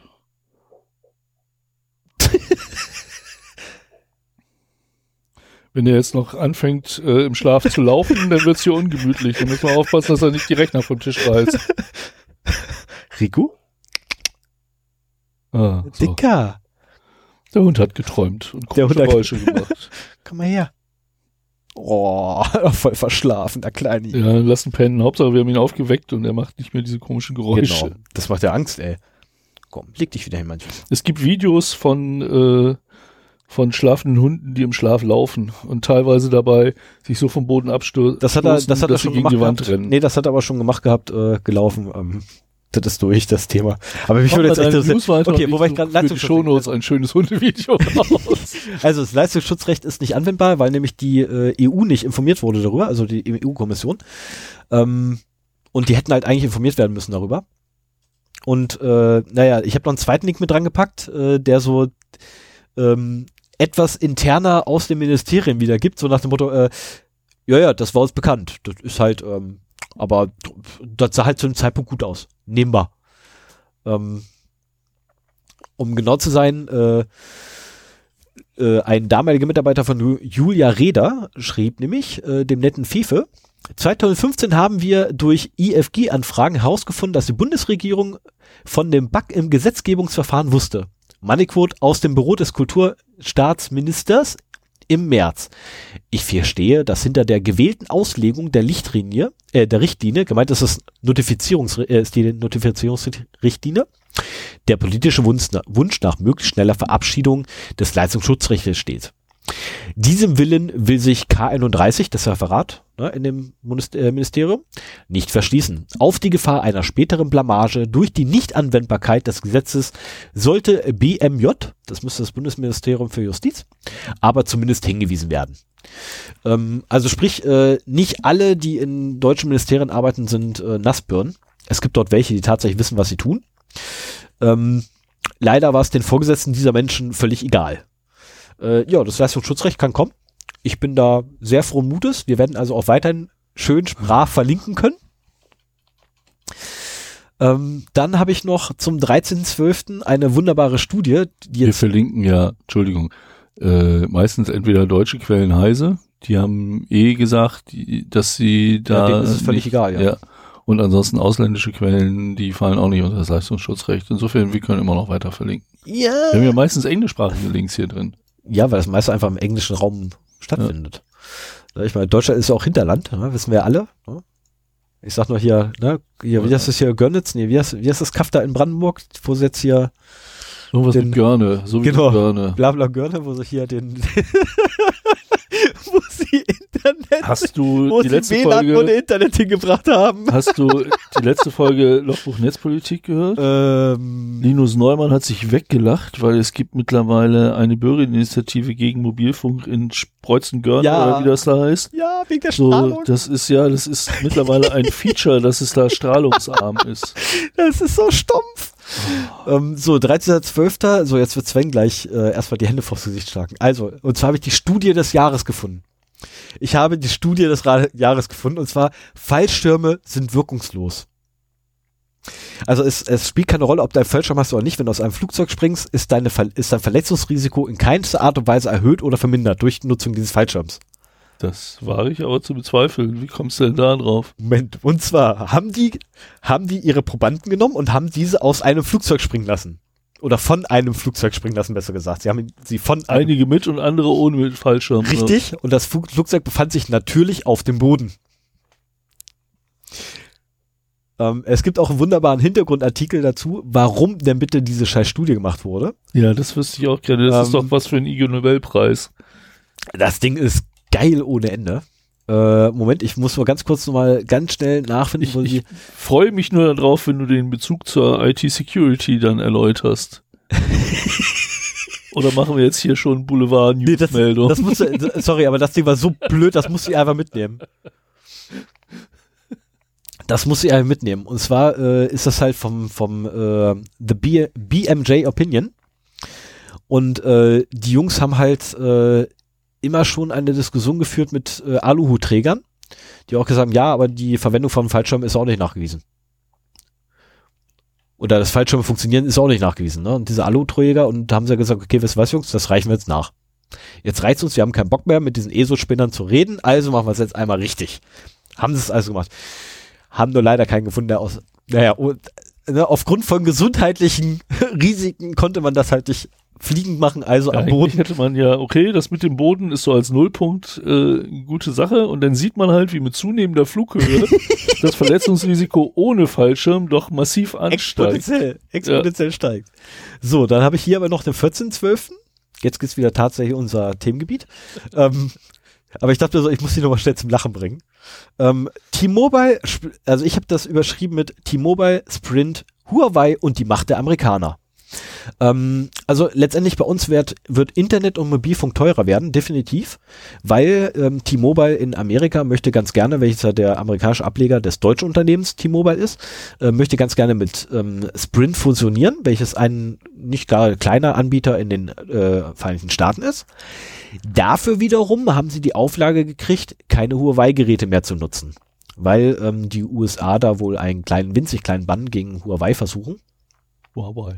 Huawei, wie auch immer, ähm, eine Blockade da versuchen und äh, T-Mobile hat bereits angekündigt, auch weltweit keine Geräte mehr von denen einzusetzen. Ähm, was blöd ist, wenn es doch der größte Anbieter ist und der meistverbreitetste Anbieter. Sind sie schon soweit? Ja. Okay. Also gerade im Netzwerkausrüster, ja. Ach so, also wir Ja, ja. reden hier gar nicht über Telefon. Nee, nee, wir reden nicht über Telefon-Endgeräte, wir reden über Netzwerkinfrastruktur. Okay. Äh, und dann wird das Ganze schon wieder ein bisschen, und ganz ehrlich, äh, sag mal, ticken die noch? Warum zum Teufel gehen die auf die Scheiße ein? Als nächstes fordern die Amerikaner, dass wir eine Bombe werfen. Also, sorry, ja, ist maßlos überzogen, keine Frage, aber hallo? Ein deutsches Unternehmen lässt sich von den Amis diktieren, was sie in Deutschland verbauen? Ja, wahrscheinlich kein deutsches Unternehmen, weil wir kennen das ja auch von unserem großen Kunden, dass man da äh, unternehmenstechnisch die deutschen und die amerikanischen Unternehmen versucht, strikt getrennt zu halten, damit man nicht irgendwie Nee, nee. in Deutschland Nee, unter... nee, Telekom Deutschland hat das bekannt gegeben, dass sie weltweit Ach, darauf okay. verzichten werden. Und Weltweit vor allen Dingen. Ja, ja, das ist eben das. Ne? Also sorry, aber äh, sorry, müssen, dass, müssen dass du unter haben Umständen notwendig? in anderen Ländern Rücksicht auf irgendwelche, wie auch immer, schwachsinnigen Gesetze äh, oder politischen Strömungen nehmen musst, kann ich ja vielleicht noch nachvollziehen, aber deswegen weltweit ist schon, Ja, also ich finde das mehr als ähm, bedenklich, weil einfach da auch den USA eine Macht eingeräumt wird oder eine Machtposition gegeben wird, die sie an sich gar nicht hätten. Ne, weil wenn wir mal ehrlich sind, also sorry, die, die EU wäre durchaus in der Position, die USA einfach mal in die Tasche zu stecken. Und zu sagen, äh, pff, Jungs, äh, pff, ihr seid da mal platt. Ne, ich meine, Das- die USA sind darauf angewiesen, dass sie von der EU beliefert werden oder weltweit letztendlich Importe kriegen ohne Ende. Ähm, China hat den größten Absatzmarkt tatsächlich in die USA hinein mit. Ähm, wenn China einfach sagen würde, ähm, liebe USA, wir beliefern euch nicht mehr, dann ist die gesamte Elektronikindustrie in äh, Amerika einmal platt und nicht mehr existent. Und das ist so ein winzig pissiges Land. Weißt du, es ist ähnlich wie der Brexit, wo die, wo die Engländer sich hingestellt haben, wir haben keinen Bock mehr auf die EU, das geht ja alles mal gar nicht, aber total abhängig von den ganzen Importen. Äh, sorry, aber das funktioniert einfach nicht mehr in einer solchen Welt, in der wir nun mal leben. Ähm, geht da jetzt gar nicht drauf ein. ja, es wird sonst politisch. wir hier ich ab. weiß. Ich weiß, es wird sonst echt zu politisch. Ähm, So, ich habe auch nur noch eine einzige Sache. 17.12. Es ist so furchtbar. Es ist so tragisch. Aber ich habe jetzt endlich eine Ausrede für meine Faulheit am Arbeitsplatz. Die Klimaerwärmung ist schuld. Ja, diesen Sommer war es wirklich. Ja, diesen Sommer definitiv. Jetzt fängt das schon wieder an. Ja, ist wieder Okay, jetzt schleicht er nur. Jetzt schleicht er Okay. Ähm, also diesen Sommer war sie definitiv äh, dafür verantwortlich. Nee, aber tatsächlich. Äh, Ihr hattet ja wenigstens eine Klimaanlage im Büro. Ich nicht. Das ist, aber, das ist aber jetzt der Witz, ähm, oder beziehungsweise das ist die Neuerung an der, an der Langzeitstudie, die durchgeführt wurde. Selbst an Arbeitsplätzen mit Klimaanlage macht es sich bemerkbar. Ja. Allein die ermüdenden Diskussionen mit dem einen Mit Menschen dem im einen Büro, Mitarbeiter im der Büro. immer äh, die Klimaanlage aushaben will, weil Jetzt sie ist doch- irgendwelche Viren verteilt. Jetzt ist doch endlich mal warm. Jetzt ist doch endlich mal warm. Da kannst du die Klima, lass mal aus. Ist Und diesen einen, also äh, falls hier deine, meine Ex-Kollegen, deine Kollegen zuhören sollten, äh, es geht hier nicht um einen konkreten, sondern in jedem Büro mit einer Klimaanlage gibt es den einen, der nicht will, dass sie angemacht wird. Ich wollte gerade sagen, also den einen gibt's immer, ja. Den einen gibt's immer. Nein, du bist nicht gemeint, du einer. das ist wirklich allgemein. Und da ist immer so Diskussionen wie, äh, ja, gerade erst ist es warm geworden oder äh, auch, nein, das zieht so im Nacken, da kriege ich einen steifen Nacken von oder ähm, Das verteilt die Bakterien. das verteilt die Bakterien. Auch geil fand ich, äh, nee, da tun meine Knie weh. Das fand ich eine geile, geile Diskussionsgrundlage. wo ich dachte, Hä? Die habe ich nicht verstanden. Also, Moment, also da hinten an der Wand hängt die Klimaanlage, die bläst, du sitzt am anderen Ende des Großraumbüros und dir tun die Knie weh. ah, durch Das hab die Sitzposition weiß ich jetzt auch, wen du meinst. Also da habe ich nicht verstanden, wer es war. Das ist gut. Also du weißt, wer mit mir damals im BC, im, im äh, nicht BC, so, im, im nee, ich dachte, äh, deinem MLC aktuellen- gesessen hat? Ich dachte in deinem aktuellen. Nee, nee, nee, nee, nee, nee, nee. Ihr nee. hattet im MLC äh, ja, ja, da gibt's, da gibt's, Klimaanlagen.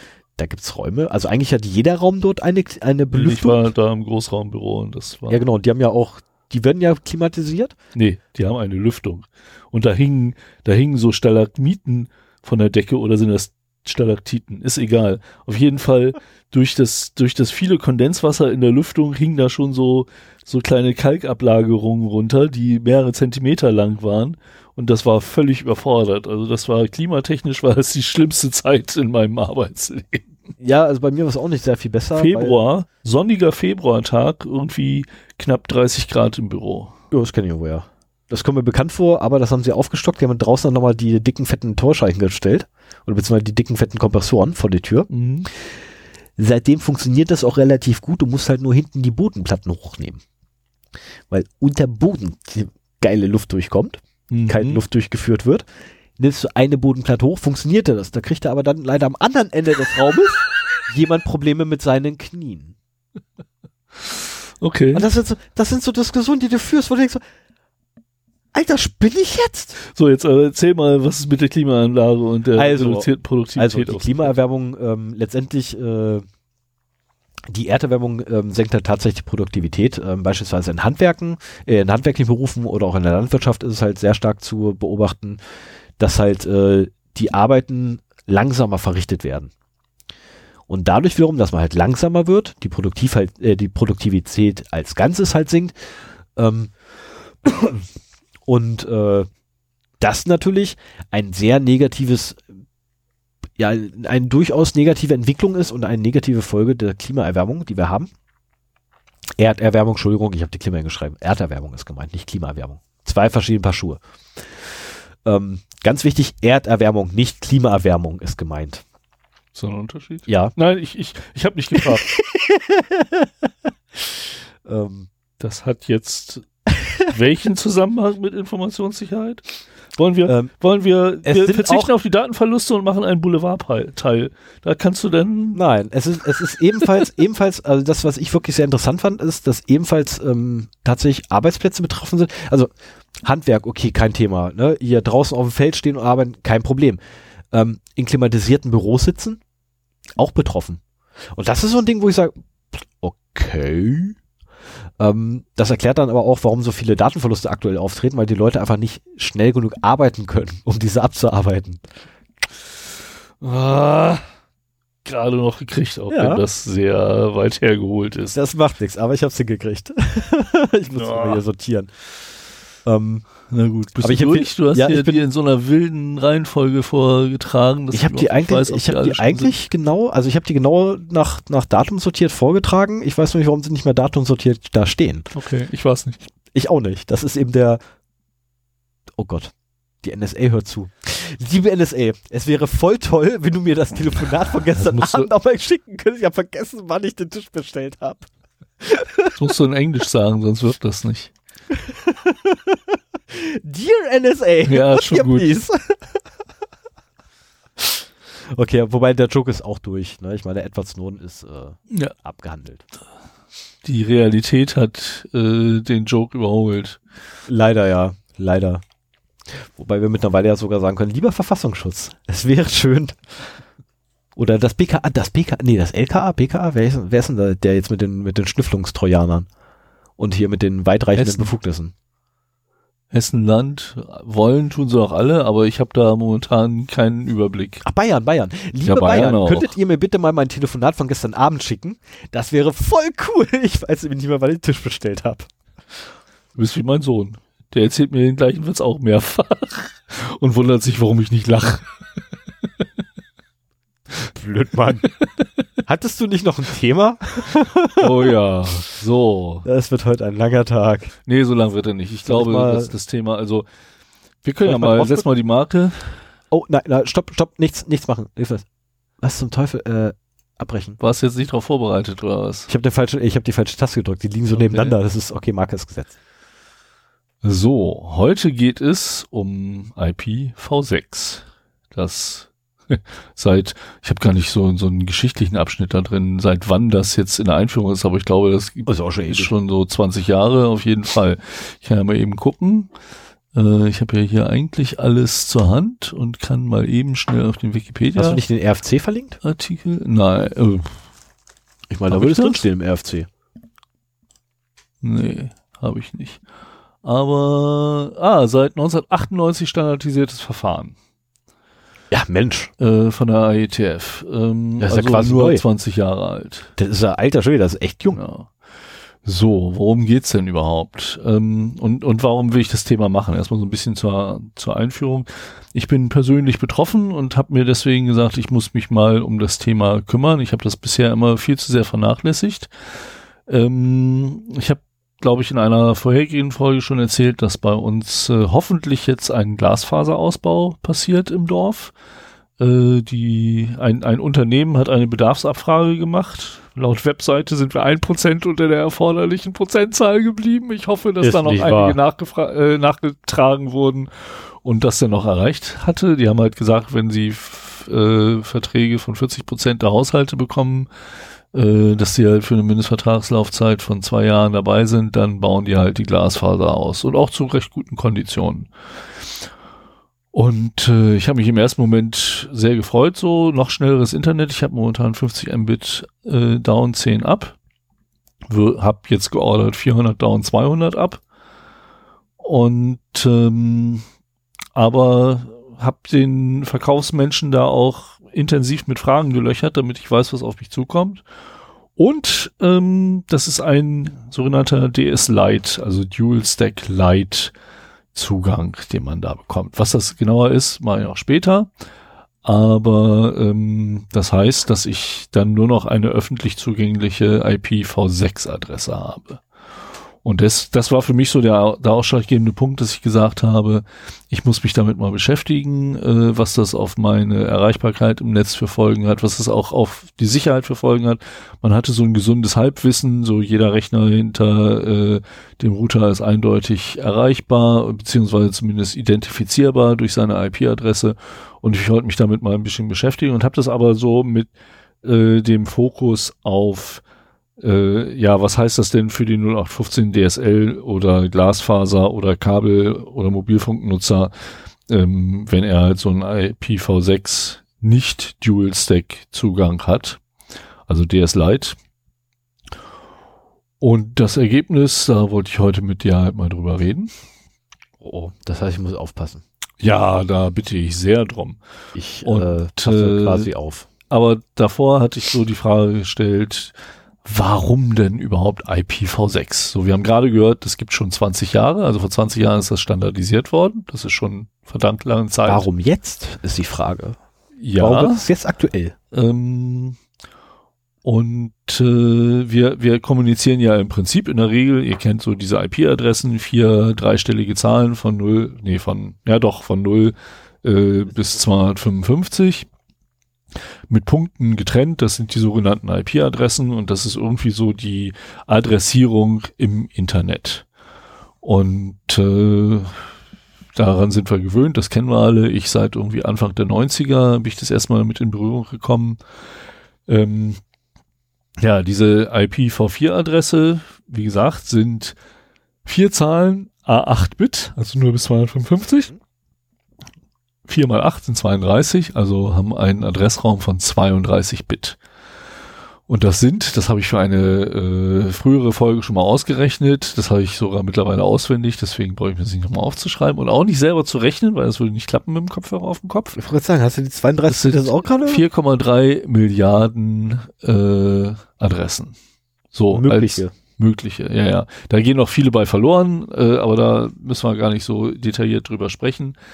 Ähm, damals, als so die ersten Rechner anfingen miteinander zu kommunizieren, war das ein unwahrscheinlich großer Adressraum. So nie, niemals wird die Welt mehr als 4,3 Milliarden unterschiedliche Adressen, also von unterschiedlichen Rechnern haben. Damals hat man noch so, in, damals war ein Rechner auch noch was, wofür man ein Zimmer bauen musste oder ein Haus.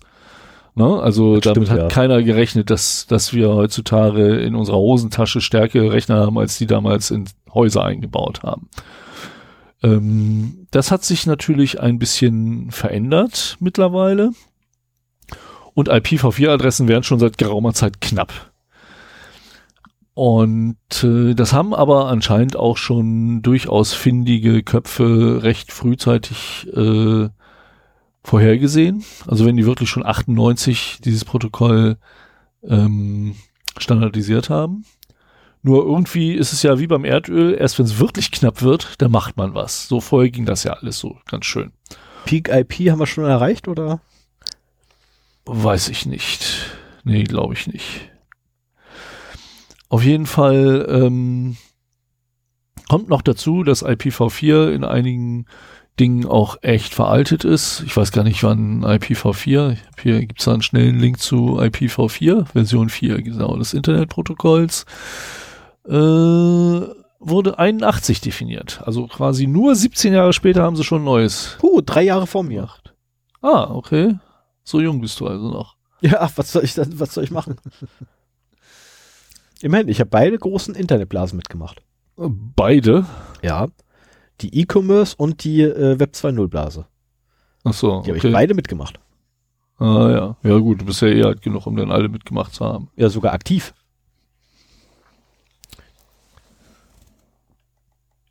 Ja, ähm, genau. Also letztendlich die Motivation für dieses neue Protokoll liegt einmal darin, dass die IPv4-Adressen knapp werden und auch, dass das IPv4-Protokoll ähm, durchaus veraltet ist. Und jetzt, wo sie wirklich knapp werden, merkt man halt auch, dass das stärkere Verbreitung findet. Also seit ein paar Jahren kann man schon über IPv6 auch ähm, die großen Server im Internet erreichen und dann auch irgendwann mal so ein bisschen die kleineren. Ähm, aber gerade im Consumer-Bereich hat sich das immer noch nicht so sehr durchgesetzt. Und äh, ich habe auch, aber mittlerweile ist es auch relativ normal, wenn man bei einem Kabelanbieter oder einem billigen DSL-Anbieter ist oder im Mobilfunk oder bei Glasfaseranschlüssen, ähm, dass du eigentlich nur noch keine öffentliche IPv4-Adresse mehr bekommst, wie das vorher üblich war, sondern eine öffentliche V6-Adresse und dann noch eben dieses du Dual Stack Lite oder Carrier Grade Nut. Das irgendwie irritiert mich das, wenn du mit dem Hund so rumkuschelst. Ich kuschel dich hab mit dem, ich Gefühl, knuddel den. Du hörst mir nicht zu. Natürlich höre ich dazu. Du warst Gut. gerade beim Carrier Great Nut. Ja, das, äh, wenn man in einer Beziehung ist, äh, lernt man das sehr schnell, auch ohne zugehört zu haben, die letzten Worte wiederholen zu können. Das stimmt doch so gar nicht. Schatz, du warst gerade bei Carry Great Nut. ja, also wie gesagt, bei solchen Anbietern ist es durchaus üblich.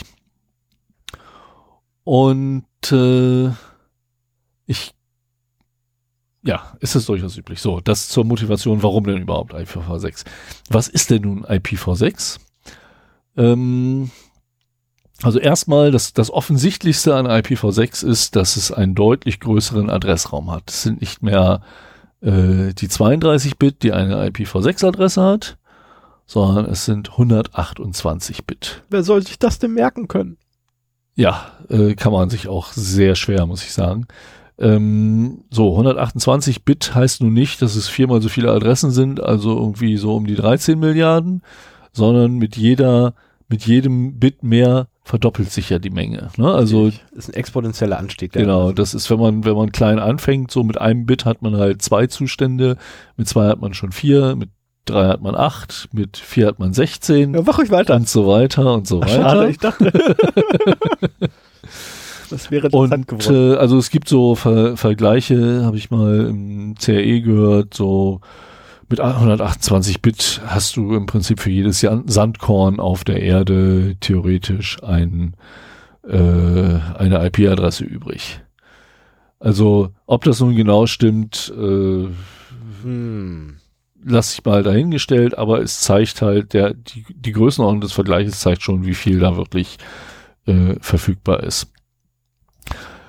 Ähm, dem normalen Internetsurfer, also der, der Standard Mensch, der irgendwie seinen Rechner und ein paar kleine Geräte am Internet hängen hat, wird gar nicht merken, dass er plötzlich auf IPv6 ist. Ähm, denn IP, V4 und V6 läuft auf der Schicht 3 des OSI-Modells, also ziemlich weit unten. Ne, TCP ist dann noch drüber und das, worüber sich der Otto-Normal-Surfer bewegt, also HTTP, wo ist das, 6 oder 7? Oder 5? Äh, HTTP, HTTP müsste auf der 5 liegen. Ja, glaube ich auch. Also auf jeden Fall da drüber und das ist halt die, die Protokollebene, auf der man sich normalerweise bewegt, wenn man äh, ja ganz normal im Internet surft oder E-Mails abruft oder sowas, wenn man so diese Internetprotokolle benutzt. Also alles oberhalb von TCP/IP. Vier. sogar? Vier. HTTP ist auf vier? Ist Transport.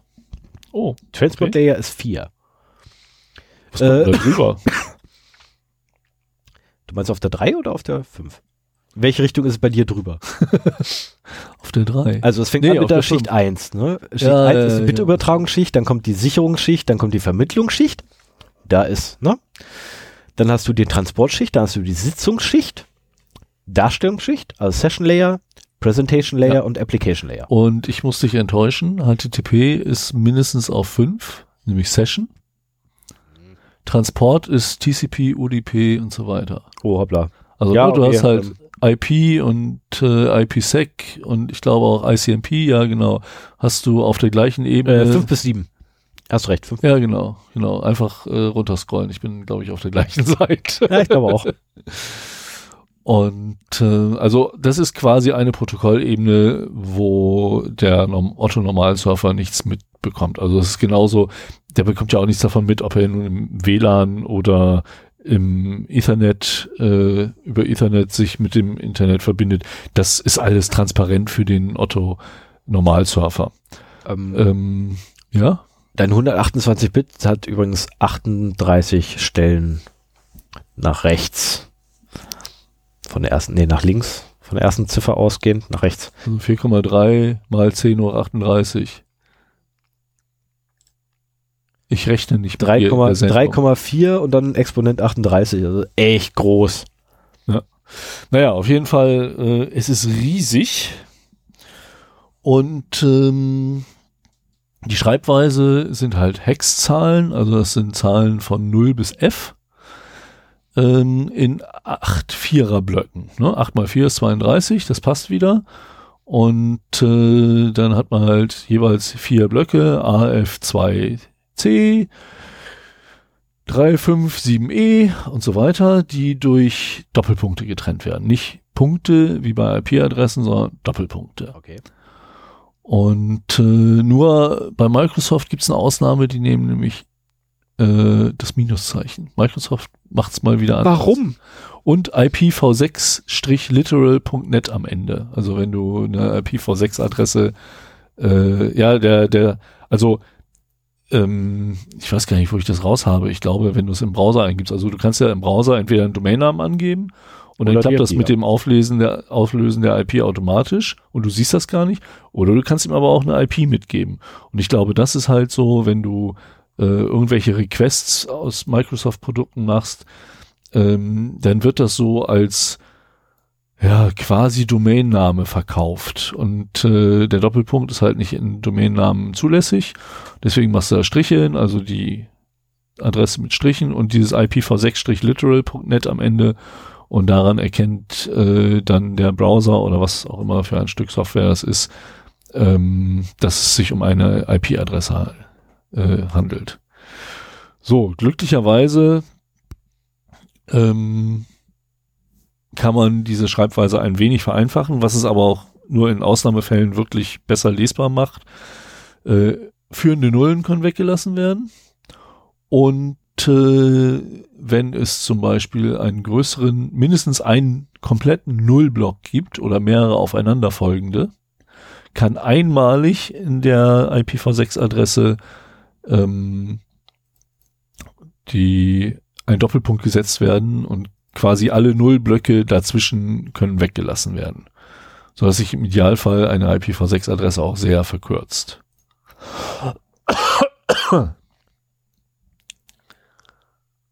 Und äh, Subnetze, ich weiß nicht, wie fit ihr da so alle drin sind, wie man halt, äh, was für Notationen man für Subnetze hat. Bei IPv4 gibt's im Prinzip zwei Möglichkeiten. Die eine kennt ihr alle, wenn ihr mal die Netzwerkeinstellungen IPv4 an eurem Windows-Rechner eingerichtet habt. Da wird immer eine Netzwerkmaske abgefragt. Da schreibt ihr immer in 255, 255, 255, 0. Ja. Und äh, das heißt, die ersten 24 Bit, nämlich 255, 255, 255, äh, sind dann äh, quasi fest. Das ist der Netzwerkanteil? Genau, und äh, die letzten 8 Bit stehen dann euch zur Verfügung. Das sind dann genau 256 IP-Adressen, na, 255 äh, IP-Adressen, die ihr dann in eurem Netzwerk selber belegen könnt. So, äh, da gibt's auch eine sogenannte Slash-Notation. Äh, das heißt einfach, diese Netzwerkmaske in Slash-Notation heißt dann hinter der IP-Adresse Slash 24, also sprich, die ersten 24 Bits sind fix und der Rest ist der Netzwerkanteil. Äh, das wird auch gerne als IP, also Zahl, Punkt, Zahl, Punkt, Zahl, Punkt, Null und dann Slash 24 angegeben, weil halt für die, die An Angabe des Netzes die letzte IP-Adresse in dem Fall dann halt äh, egal ist. Und diese Notation, die gibt's halt auch bei IPv6 dass du dann halt äh, da eine Slash-Notation machst und dann meinetwegen Slash 64 dahinter schreibst. Das heißt, äh, die ersten 64 Bit sind der Netzanteil und die letzten 64 Bit sind der Hostanteil. Okay. So. Das ist, das ist ja quasi verkehrte Welt, ne? Ich meine, vorher habe ich angegeben, wie viel das Netzwerk war und dann, nee, doch, ist alles gut. Nee, nee, das ist genauso. Also bei 64 ist halt vorne und hinten genau das gleiche. Ja, ja, ne? Aber wenn du slash 48 machst, dann hast du einen kleineren Netzanteil als den Ja, dieses, dieses dämliche Subnetting hat damals schon in der, in der Ausbildung bei mir für, Ich finde das auch total verwirrend, vor allen Dingen, wenn du dann wirklich äh, das so ein bisschen kaskadierst. So letztendlich, der mhm. Provider hat ein Netz, das gibt er dann an einen Subprovider, dann gibt es an die Endkunden und jedes Mal ist ein anderer Slash ja. dahinter. Und dann das Routing möchte ich auch nicht machen müssen. Ähm, so, bevor ich jetzt noch weiter in was ist IPv6 eintauche, ähm, wäre das, wen das richtig interessiert, der sollte sich mal äh, den CAE, äh, wollen wir das stehen? 197 anhören von Trim Pritloff und ich glaube Clemens Schrippe ist da äh, zu Gast und erzählt was zu IPv6. Ähm, da gibt es sehr viele Informationen darüber, wie das funktioniert und der, der Typ ist auch echt fähig. Ähm, das ist eine sehr interessante Sendung. Das Problem ist nur, dass mir jetzt beim Hören nicht so richtig geholfen hat, dass er auch ein starker Verfechter von IPv6 ist und, und es mehr darum ging, so, ich habe jetzt PV4, äh, ich habe jetzt einen Zugang nur mit IPv4, wie kriege ich denn zum Beispiel IPv6? Und da wurden so verschiedene Tunneling-Möglichkeiten dargestellt und so weiter. Hier in dieser Sendung ist es genau andersrum. ich habe jetzt V6, wie kriege ich denn V4? und dazu muss natürlich gesagt werden, also outbound, also vom heimischen PC ins Internet raus, äh, geht auch IPv4 problemlos, ähm, aber genattet. Komme ich gleich noch zu.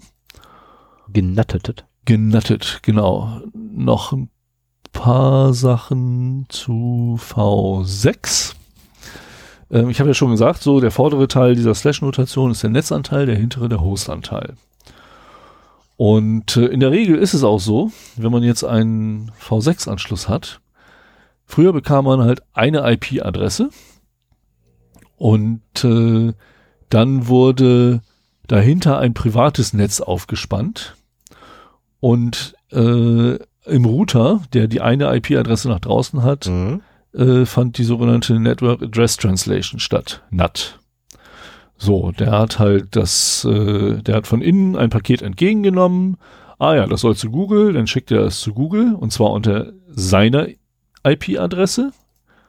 Das war so, so ein bisschen das Schöne, dass man die privaten IP-Adressen äh, IP verschleiert hat. Und dann kam die Antwort zurück und äh, der Router guckt da so drauf, ach ja, das war ja für den Rechner. Und äh, dann schickt er transparent für den Client Gesundheit Danke. Äh, dieses Paket halt an den Rechner zurück, der damals äh, die Anfrage geschickt hat. Das nennt man NAT. Also da wurde quasi die öffentliche, eine öffentliche IP übersetzt in äh, ja die ganzen Quell-IPs im privaten Netz die halt so Anfragen schicken. Ne? Wenn man halt so ein Slash 24 Netz hat, hat man maximal 255 oder 254. 54.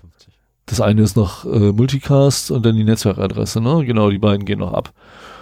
Ähm, dann hatte man halt 254 mögliche IP-Adressen dahinter. Der Route musste das auch alles quasi im Kopf behalten, wer jetzt wohin was geschickt hat, damit das wieder richtig zurückging. Und äh, man fühlte sich so relativ flauschig in seiner privaten Netzwerkwolke da hinten, äh, weil man immer, auch wenn jetzt meinetwegen in einer Firma das war, mit verschiedenen Leuten an verschiedenen Rechnern, äh, die Server im Internet haben immer nur die IP gesehen von dem Router vorne. Mhm. So, oder von dem Proxy, wenn einer im Einsatz war. Aber nie von welchem richtigen Rechner das nun wirklich kam. Ähm, ja, das ist NAT bei IPv4. Ähm, wir haben jetzt, gehe ich da schon drauf ein? Nein, ich mache noch eben IPv6 fertig ähm, und gehe dann darauf ein. Ähm, wir haben Unterschiede zwischen IPv6 und IPv4. Einer ist, du kriegst eben nicht mehr diese eine IP, deswegen habe ich das auch erzählt. Mhm. Bei IPv4 bekommst du eine IP-Adresse und hast dein privates Netz dahinter. Bei IPv6 kriegst du in der Regel ein slash 64-Bit-Netz. Also ein gesamtes, normales IPv4-Netzwerk nur für mich alleine. Ein vollständigen Adressraum. IPv4, Nein, nur für sogar mich. noch viel mehr. Weil das ist 32. Ah ja, stimmt, ja. Das Internet hat einen Adressraum von 32 Bit. Du kriegst jetzt nur du. Genau, nur ich. Ein nur Netz ich. mit 64 Bit. Nur ich? Ich, war, ich habe auch keine Ahnung, warum das so großzügig gemacht wird, aber äh, das ist halt Mensch. die Regel. Also das, das ja, wir, es, es gibt durchaus Gründe, kommen wir noch zu.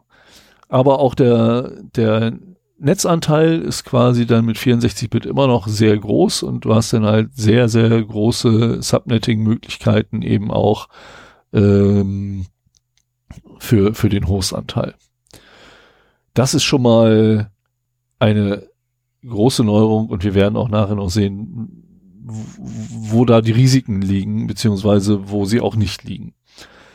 Ähm, was auch anders ist als zu IPv4, ist, dass du mehrere IPv6-Adressen, was blinkt da immer auf deinem Monitor? Bilder. Ich suche was. Ach so. Ähm, dass mehrere IPv6-Adressen an, ein, an einer Netzwerkkarte möglich sind. Bisher war es halt immer so, eine Netzwerkkarte, eine IPv4-Adresse. Das ist mittlerweile bei IPv6 anders. Du kannst halt äh, mehrere IP-Adressen haben und du hast auch, da kommen wir nachher noch drauf, äh, eigentlich in der Regel mindestens drei. Link Local, Global und äh, temporär. Und was auch anders ist, bisher war es so, dass du äh, bei deinem Netzwerkinterface, wo du die IP-Adresse entweder selber eingetragen hast oder per DHCP vergeben hast, äh, auch einen Standard-Gateway eingetragen hast. So den Router, wo alles hin transportiert werden soll, was nicht in diesem lokalen Netz ist. Mhm. Das geht jetzt auch mehrfach. Also du kannst halt äh, mehrere Router angeben. Du könntest meinetwegen, was technisch halt auch machbar war zu IPv4-Zeiten, aber eben nicht auf Protokollebene implementiert war, ähm, dass du jetzt meinetwegen sagst, ich schaffe mir hier einen Kabel Deutschland äh, an und einen Glasfaseranschluss und noch einen kleinen DSL als Fallback und äh, dann gibst du halt äh, bei IPv6 äh, auch an, dass du halt drei Standard-Gateways hast. Wie das genau geroutet wird, frag mich da nicht zu. Ähm, hör den CRE dazu. Ja, habe ich schon gemacht und das war genauso verwirrend. Okay. Weil, äh, Was heißt genauso verwirrend? Findest du es verwirrend, was ich sage? ja, es ist Jetzt aber schreien alle Hörer, ja! Ja, genau, weil äh, ich meine ganz ehrlich, weißt du, du hast, du hast normalerweise hast du so ein Standard-Gateway. Ne, du gibst dein Standard-Gateway an. Wenn du einen äh, guten Admin hast, dann hat er auch noch ein, äh, ein Fallback definiert oder mit konfiguriert. So, und normalerweise hast du halt ein Standard-Gateway. So, jetzt kannst du ja bei IPv6 kannst du mehr Ja, als eins haben. Das Internet ist ja so konfiguriert, dass äh, es, wenn irgendeine Leitung ausfällt, es einen Die anderen Weg geht. Und genau. das ist im Prinzip bei dir auch die Möglichkeit. Aber da will ich gar nicht zu sehr drauf eingehen, weil da habe ich zu wenig Ahnung von.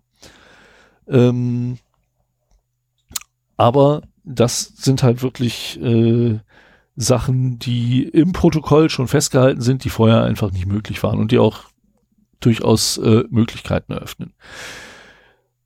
Jetzt bevor wir zu den Sicherheitsthematiken kommen, äh, erstmal so, wo liegt denn der Vorteil in V6? Außer, dass es genug Adressen gibt. Ja? Und äh, das wird vor allen Dingen die Gamer unter euch freuen. V6 hat zum Beispiel eine geringere Latenz. So, bisher ist es so, dass äh, ein IPv4-Paket im Header einen sogenannten Hop-Counter hat. Sprich, da wird bei jedem Netzwerkgerät, wo der ankommt und weitergeleitet wird, wird der Hop-Counter einen hochgesetzt und du kannst äh, so ein Paket eine TTL geben, Time to Live. Und wenn die meinetwegen heißt hier 20 Hops, dann eigentlich, genau bei IPv4 ist das, glaube ich, auch Zeit, also Time to Live, Zeit in Sekunden. Das, das war auch im CRE, das fand ich, das fand ich richtig süß. So, du gibst dem Paket mit, hier, du darfst 20 Sekunden leben. Das ist so aus 71, ne? Du Ja, ja. weißt, äh, wie langsam damals die Pakete durchs Netz ge gewandert Ja, sind. Und äh, jeder Router äh, er erhöht das aber mindestens um einen. Also auch wenn es unter einer Sekunde gedauert hat. Und insofern ist das eher so ein Hop-Counter, der da drin ist. Und ähm, das heißt, dass äh, der, der Header wird auch mit einer Checksumme in IPv4 gesichert, damit äh, sichergestellt ist, dass die Informationen richtig ankommen.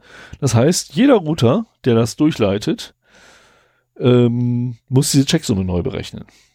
Ne? Der setzt den, der setzt den Hop-Counter ein hoch und berechnet dann die Checksumme. So, das, dieser Hop-Counter ist bei IPv6 nicht mehr im Header drin, äh, oder zumindest nicht in der Checksumme. Äh, dafür ist die Vorbereitung schon wieder zu lange her. Ähm, so dass auf jeden Fall diese Checksumme nicht bei jedem Router neu berechnet werden muss. So, das ist schon mal ein Punkt, da spart warum Zeit.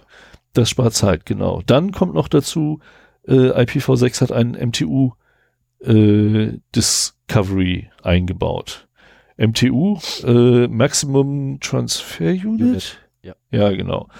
Ähm, das gibt an so die, die maximale Größe eines IP-Paketes, wenn es durchs Internet geht.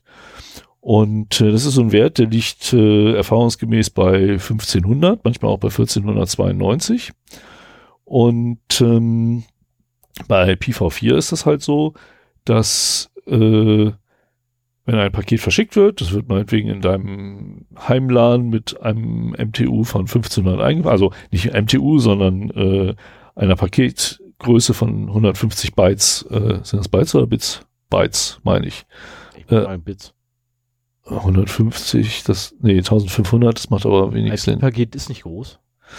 Egal, mit 100, mit 1500, nicht 150, 1500, äh, geht das in die Leitung rein, auf seinem Weg durch das endliche Netz zum, zum Server Und dann kommt es auf einen Netzabschnitt, wo halt die Paketgröße aber maximal 1492 sind.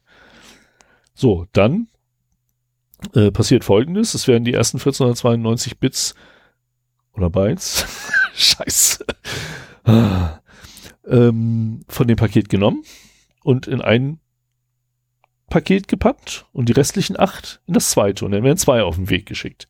So dass halt erstmal wieder Rechenzeit natürlich ins Land kommt und eine Fragmentierung passiert, die unter Umständen halt auch noch ein bisschen mehr äh, gemacht werden kann.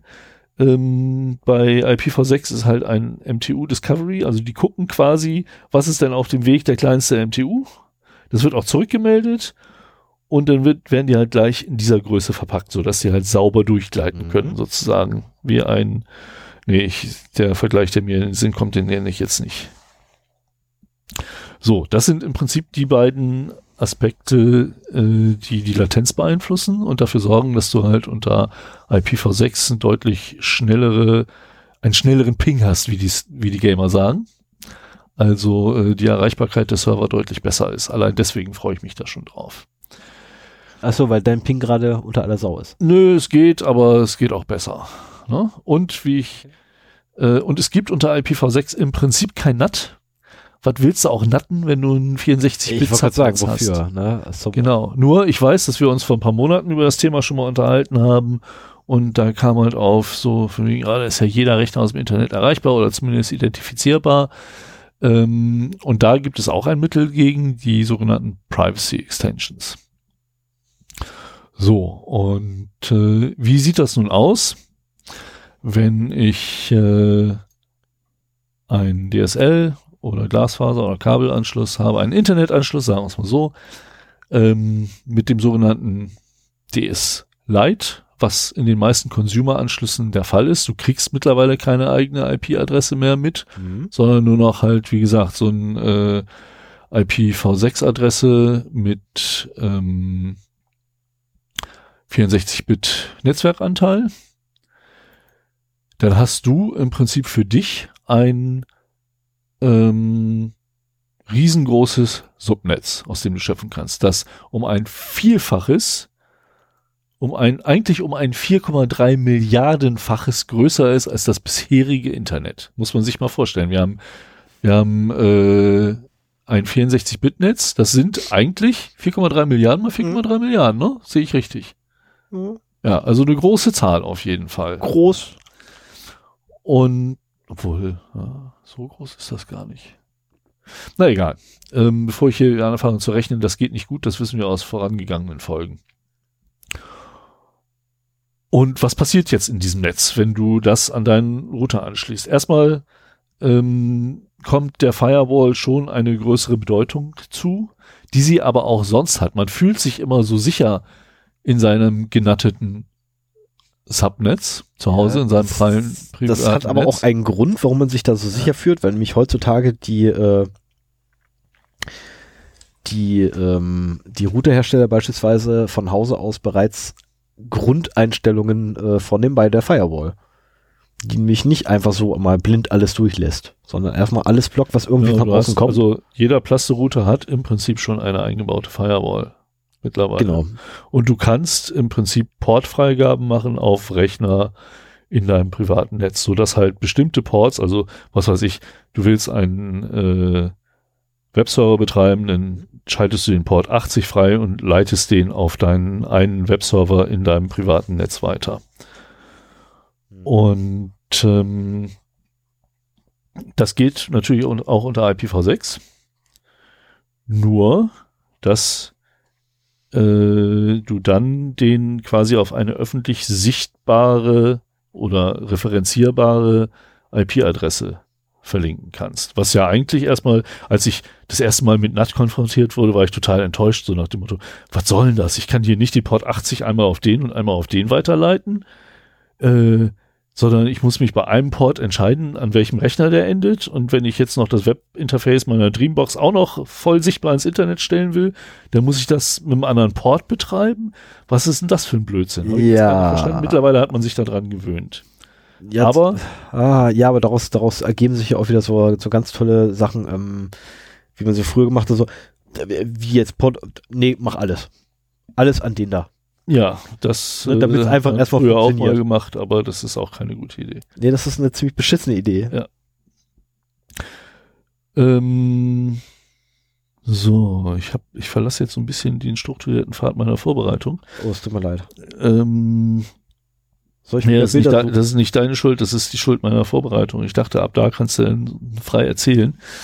Ähm, ja, also der Firewall kommt gefühlt eine größere Bedeutung äh, nach, weil du hast kein NAT mehr, das quasi die Verbindung unterbricht. Aber vorher war es auch schon so, dass du natürlich nicht nur das NAT hast, sondern dass du auch einen, einen Router mit einer Firewall hast. Wenn der gehackt wird, dann kommen die Leute auch in dein privates Netzwerk rein. Und genauso ist es jetzt auch. Du brauchst halt eine Firewall, die alles dicht macht, was nicht erwünscht ist. Aber wenn die eine Sicherheitslücke hat, ist es nach wie vor, wie bei IPv4 auch, dann kommt man halt auch in dein privates Netz rein. Ja. Ne? Und ob du auf einem geknackten Router bist und einen Portscan machst, welche äh, Rechner da im privaten Netzwerk sind oder äh, wenn du einen Portscan über ein 64-Bit-Subnetz machst, äh, dauert das schon deutlich länger, um da irgendwelche Rechner zu finden. So, jetzt nehmen wir mal an, du hast dein äh, privates Netz an einem V6-Anschluss und leitest das auch durch. Dann hat jeder Rechner, jedes, jede Netzwerkkarte, die da drin ist, erstmal eine sogenannte Link-Local-Adresse, die sich zum Teil aus der MAC-Adresse, also der Hardware-Geräte-Adresse, die im Prinzip eindeutig ist, äh, zusammensetzt und noch ein bisschen mehr, weil die hat, glaube ich, nur 48 Bit und dein, dein Netzwerkanteil hat 64 Bit. Und äh, jetzt gibt es sowas wie ein Neighbor Discovery und du brauchst gar nichts zu machen. Die Rechner finden sich schon untereinander. Ähm, aber mit halt im Prinzip auch privaten Adressen. Und es gibt halt auch ein Router Discovery, wo quasi ähm, die Netzwerk, also die Geräte sich selber konfigurieren, den oder die Router finden und sich von denen eine IPv6-Adresse zuweisen lassen.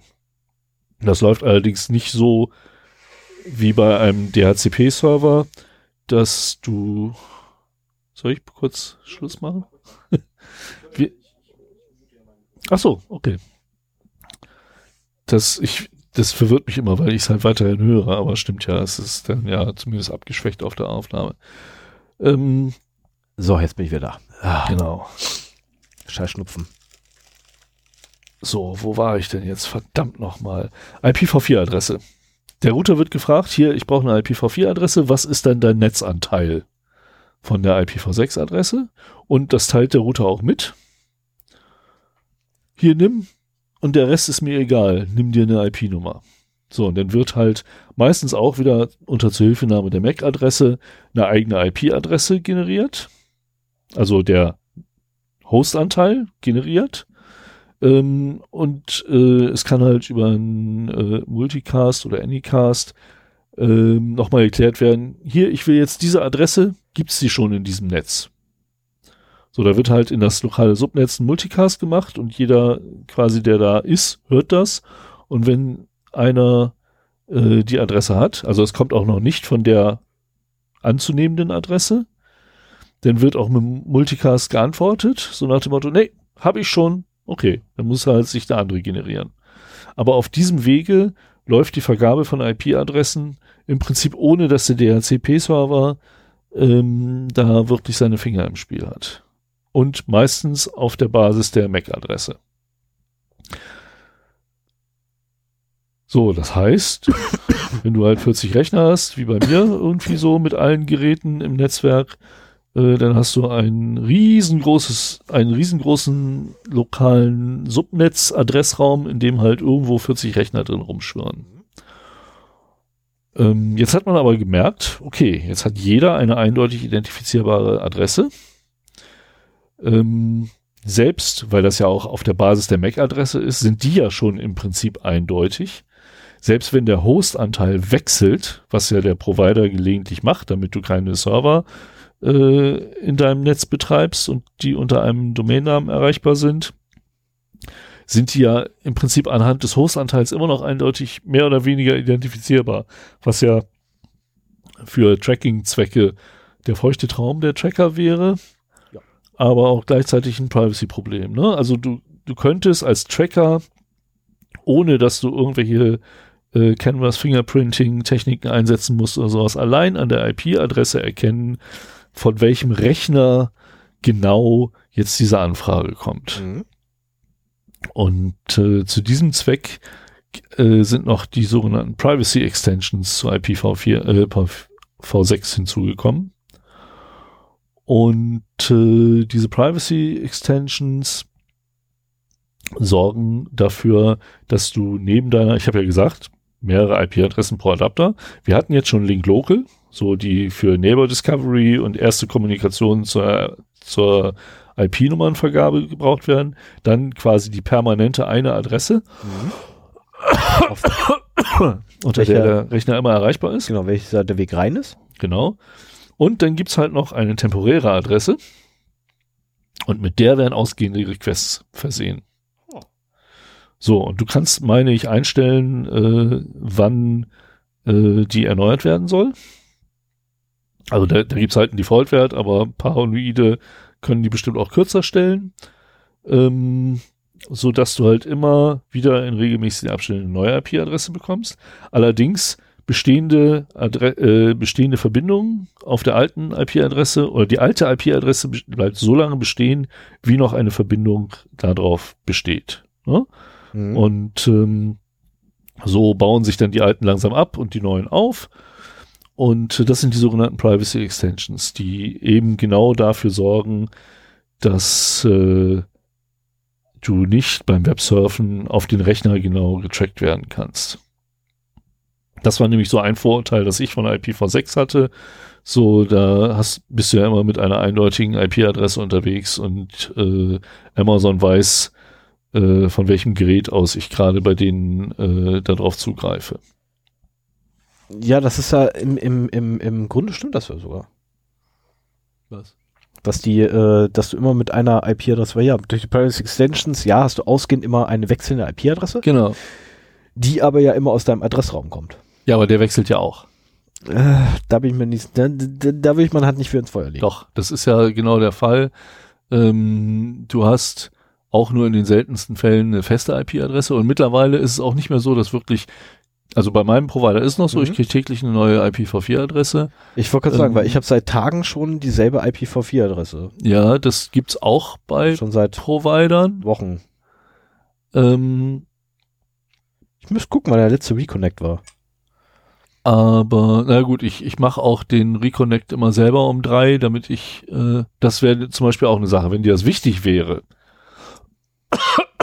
dann könntest du den Reconnect ja auch selber initiieren. Jede Fritzbox hat dafür äh, eine Zeitplanung, dass du halt nachts um drei äh, dich neu verbindest und dann kriegst du halt einen neuen äh, Präfix. Mhm. Und ähm, das macht es allerdings schwierig. Insofern so, dass das Privacy-Problem ist ein bisschen angegangen. Was mich noch interessiert, und vielleicht kann da auch mal jemand kommentieren, der da schon tiefer drin ist, ähm, welche Sicherheitsrisiken sind wirklich in den äh, in dieser Adress selbstständig laufenden Adressvergabe? ähm, dass du da halt einfach ein Gerät nimmst und das meldet sich an und äh, also die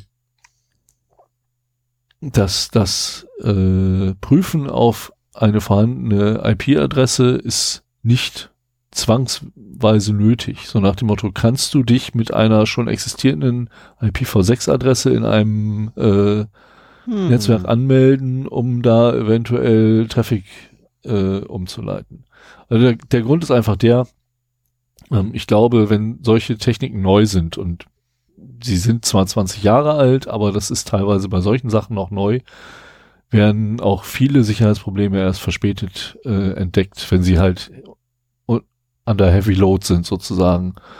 Und ähm, bei IPv4 habe ich mich se- sehr spät mit beschäftigt und IPv6 wäre so ein Thema, will ich vielleicht ein bisschen früher mit einsteigen und mal gucken, was da noch für IPv6-spezifische äh, Probleme sind. Insofern, ähm, wenn ihr daran Interesse habt und ähm, Ideen habt, wo da noch spezielle Risiken drin sind, äh, meldet euch.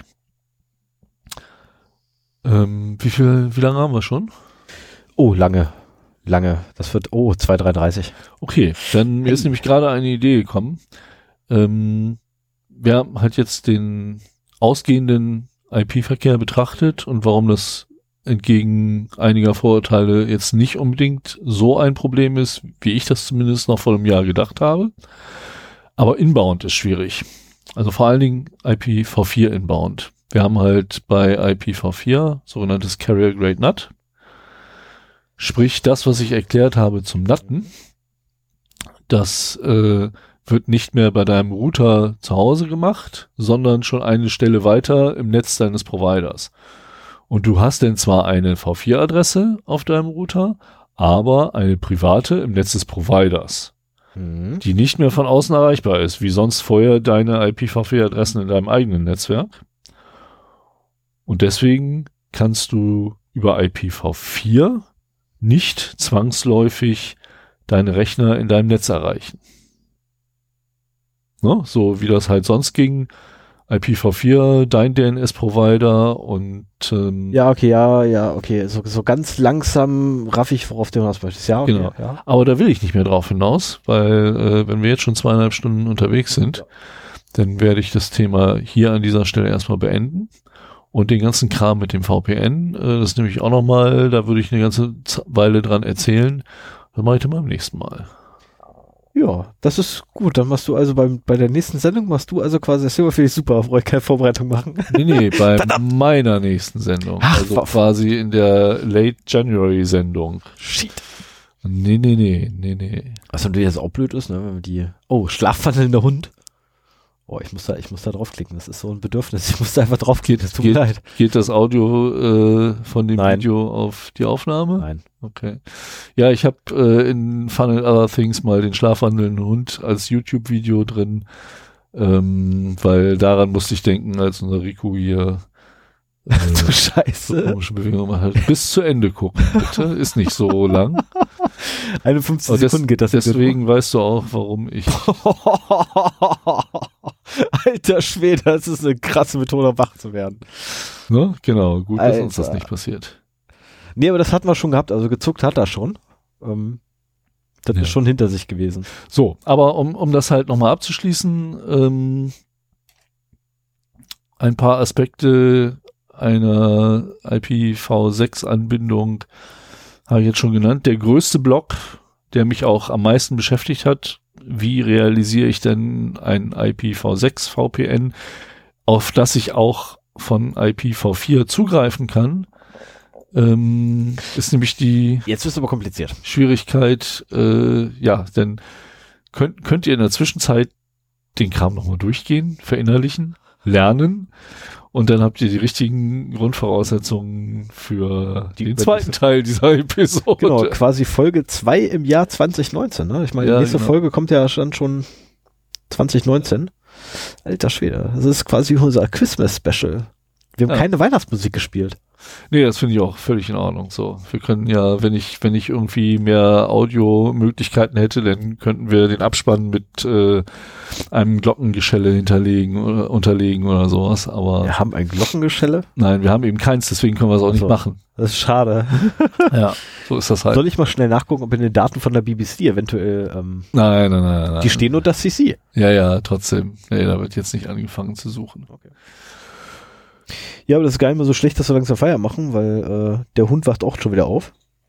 Ja, lass ihn aufwachen. Ja, ich lasse ihn auch aufwachen, aber ähm, der ist sich zwischen den Beinen am Gange. Das ist in der Regel immer so ein Zeichen, aufwachen zwischen den Beinen.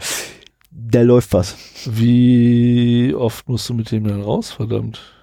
Och, nicht allzu oft. Das ist jetzt die letzte Runde und dann war's das. Okay. Also drei, viermal am Tag oder so? Fünf? Ja, gut, wir gehen, wir gehen dreimal und das ist schon viel. Also andere gehen auch nur zweimal morgens, abends. Ja, aber ich verwöhne ihn ja auch. Ich gehe ja, Ja. gerne mit ihm raus. Ne? Das ist so. Ähm, der geht, warte mal, lass mal ganz kurz überlegen, warte mal. Also der geht morgens. Direkt, nach, wenn ich aufwache, geht er morgens. Dann geht er mittags, dann geht er nachmittags, dann geht er seine Abendrunde, wo es dann noch mal Essen gibt. Und dann gibt er noch die Nachtrunde. Also fünfmal. Ja. Oh, okay. Ja, kein Wunder, dass du keine Zeit hast. Das ist ja auch, ich meine, das ist auch eine nicht zu vernachlässigen. Ja, das ist so halbe Stunde, Stunde immer. Ne? Das ist Ja. so, das ist noch okay, das ist so gut zum Abschalten und so, das funktioniert super. Äh, problematisch. Podcast hören. Und, ja, das ist, äh, der Podcast, Ach ja, das geht ja nicht, genau. das geht nicht, weil ich muss mal immer auch hören, wo zum Teufel der steckt, weil er nie immer hinter, äh, nie immer vor mir ist, sondern ab und zu auch mal stehen bei und hinter mir dann ist. Und dann muss ich ja mal mitkriegen, wo zum Teufel kommt er denn mal. Weil ich will ihn ja nicht zusammenkacken, während er irgendwie nichts macht. Das ist Blödsinn. Hm. Dann lieber zusammenscheißen, wenn er was macht. Das guckt mir schon wieder so treu doof an. Ja, komm, na, süß, ja.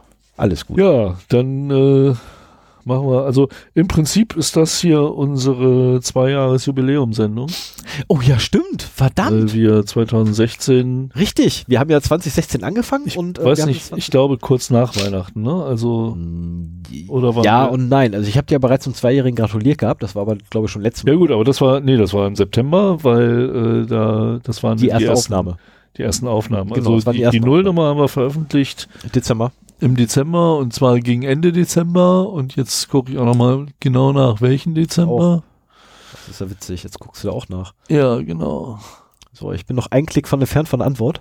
Äh, und zwar ist es der 28.12.2016. Ja, also auch zwischen den Jahren. Also eigentlich zur besten Kongresszeit. Also in einer Woche sozusagen. Genau. Und jetzt sind wir quasi eine Woche vor unserem Geburtstag. Und Oh nein, wir wenn wir das nächste Mal aufnehmen, dann sind wir im vierten Kalenderjahr. Ja, es wird echt hart, ey. 2016 haben wir angefangen. Das, das hört sich immer so toll an mit den Kalenderjahren.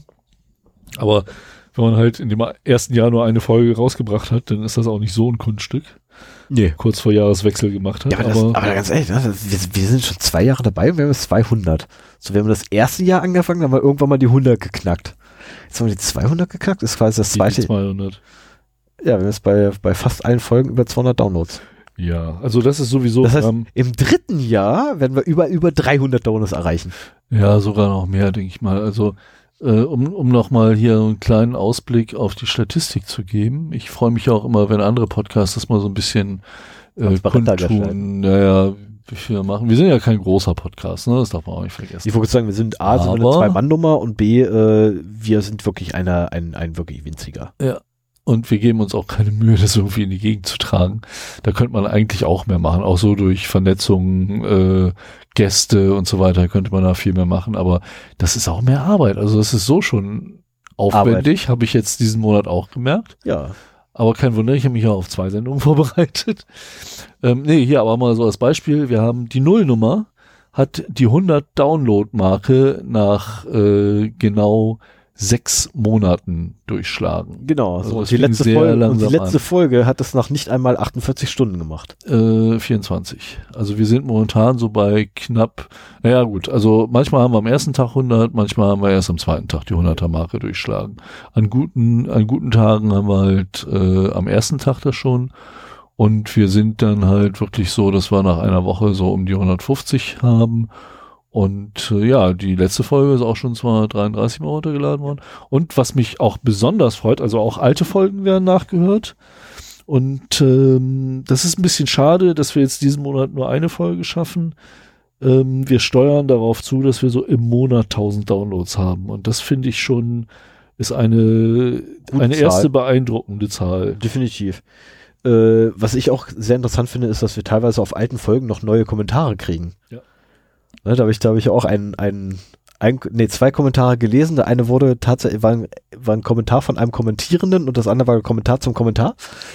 Ähm, fand ich amüsant, dass da echt noch so, so, da habe ich gar nicht mehr dran gedacht. Ja, aber sonst, ich meine, überleg mal, wir haben, äh, sagen wir mal, pro Folge 200 Mhm. äh, Downloads, auch so innerhalb von wenigen Wochen. Ähm, aber wir haben, also wir haben ja nur zwei Folgen im Monat. Das sind maximal 400 Downloads für diese zwei Folgen. Sogar noch ein bisschen weniger, weil die zweite Folge ja nicht so viel Zeit hat. Du meinst, wir lassen den Leuten einfach zu viel Zeit, Kommentare zu schreiben? Nee, nee, nee. Ich meine, äh, wie gesagt, das sind halt 400 Downloads und wir hatten letzten Monat insgesamt 800 Downloads. Das heißt nochmal genauso viel, wie von den neuen Folgen runtergeladen wird, werden alte Folgen konsumiert. Und Was ich ja gut runtergeladen. finde. Ich meine, um Gottes Willen. Hört euch ruhig den alten Scheiß an, auch wenn ich das gerade so abfällig, äh, abfällig formuliert habe. Aber hört euch bloß den, äh, ruhig den alten Kram an, um einfach, ähm, ja, ich meine ganz ehrlich, wir haben uns ja auch weiterentwickelt. Und wir entwickeln uns auch noch ständig weiter. Ähm, gut, ich jetzt aktuell eher ins Negative rein, aus meiner persönlichen Sicht. Ähm, aber auch das wird sich wieder, Musst du mir nachher, wenn wir die Mikros aushaben, mal genauer erklären. ja, ist schnell gemacht. Okay. Ich hatte, Ja, das, ich hatte, aber, jetzt nicht, äh, ich hatte einfach nicht mehr so in letzter Zeit die, die Brecherthemen, ne? so wie deiner ist IPv6 zum Beispiel, das wäre so, so, ein, so ein typisches, eigentlich meine einer Thema gewesen. Ich halte da mal so ein zweieinhalb Stunden Referat. Ja. Ne? Ja, ist gut, Digga. Ist ja gut. Auf dich zu langweilen. Nee, aber es ist, ist schon, äh, wir haben am Anfang auch sehr viel gemacht äh, Ja, wir haben da sehr viel vorgegriffen auch. Schade eigentlich. Zu einzelnen Themen. Irgendwie sind, ich finde, wir sind ein bisschen praxisbezogener geworden. Ja. Und ähm, aber ich, ich freue mich über die Zugriffszahlen und gelegentlich kriegen wir ja mal Fragen, wie man uns unterstützen kann. Kann ich nur sagen, ladet unsere Folgen runter. Also äh, die, die größte Motivation ist hier, diese Balken tanzen zu sehen und äh, Ich hätte doch eine zweite ja, Art der Motivation für uns. Lakritz. Lakritze? also ich, ich stelle einfach fest, dass äh, unser Lakritzkonsum bei, also ich habe immer für die Lakritze gesorgt gehabt und irgendwann einmal äh, begab es sich, da ich leider mal meine Finanzen überdenken musste und äh, habe festgestellt, dass tatsächlich ein nicht unerheblicher Posten in meinem alltäglichen Ausgaben auch für Lakritze draufgegangen Ui. ist.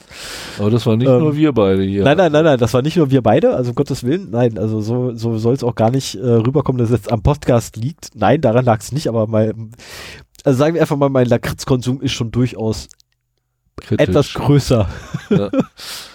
Höher als beim Otto Normalbürger. Ah ja. Nee, aber äh, ich finde das schön. Manchmal habe ich mir gedacht, so die Downloadzahlen hätten sich auch ein bisschen schneller entwickeln können.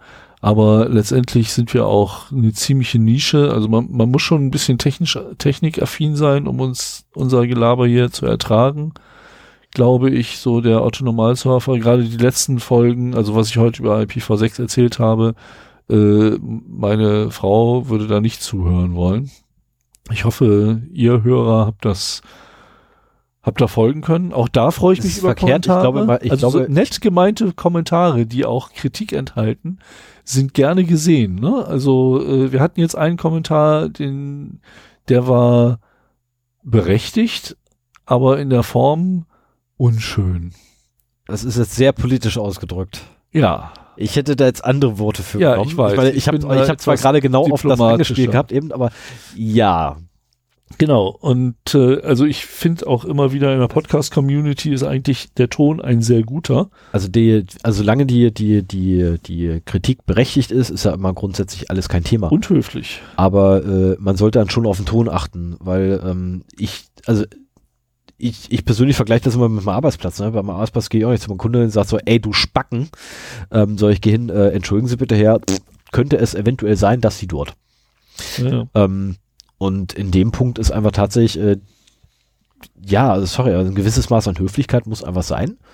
Ähm, und ich weiß ganz genau, welchen Kommentar du anspielst. Und ja, ich habe das auch gelesen. mitbekommen, den Ja, Kommentar. ich habe ich Wahnsinn. hab, ich hab sogar deinen Kommentar auf den Kommentar mitbekommen. Das Ah. dachte ich ja. Also, ähm, das war äh,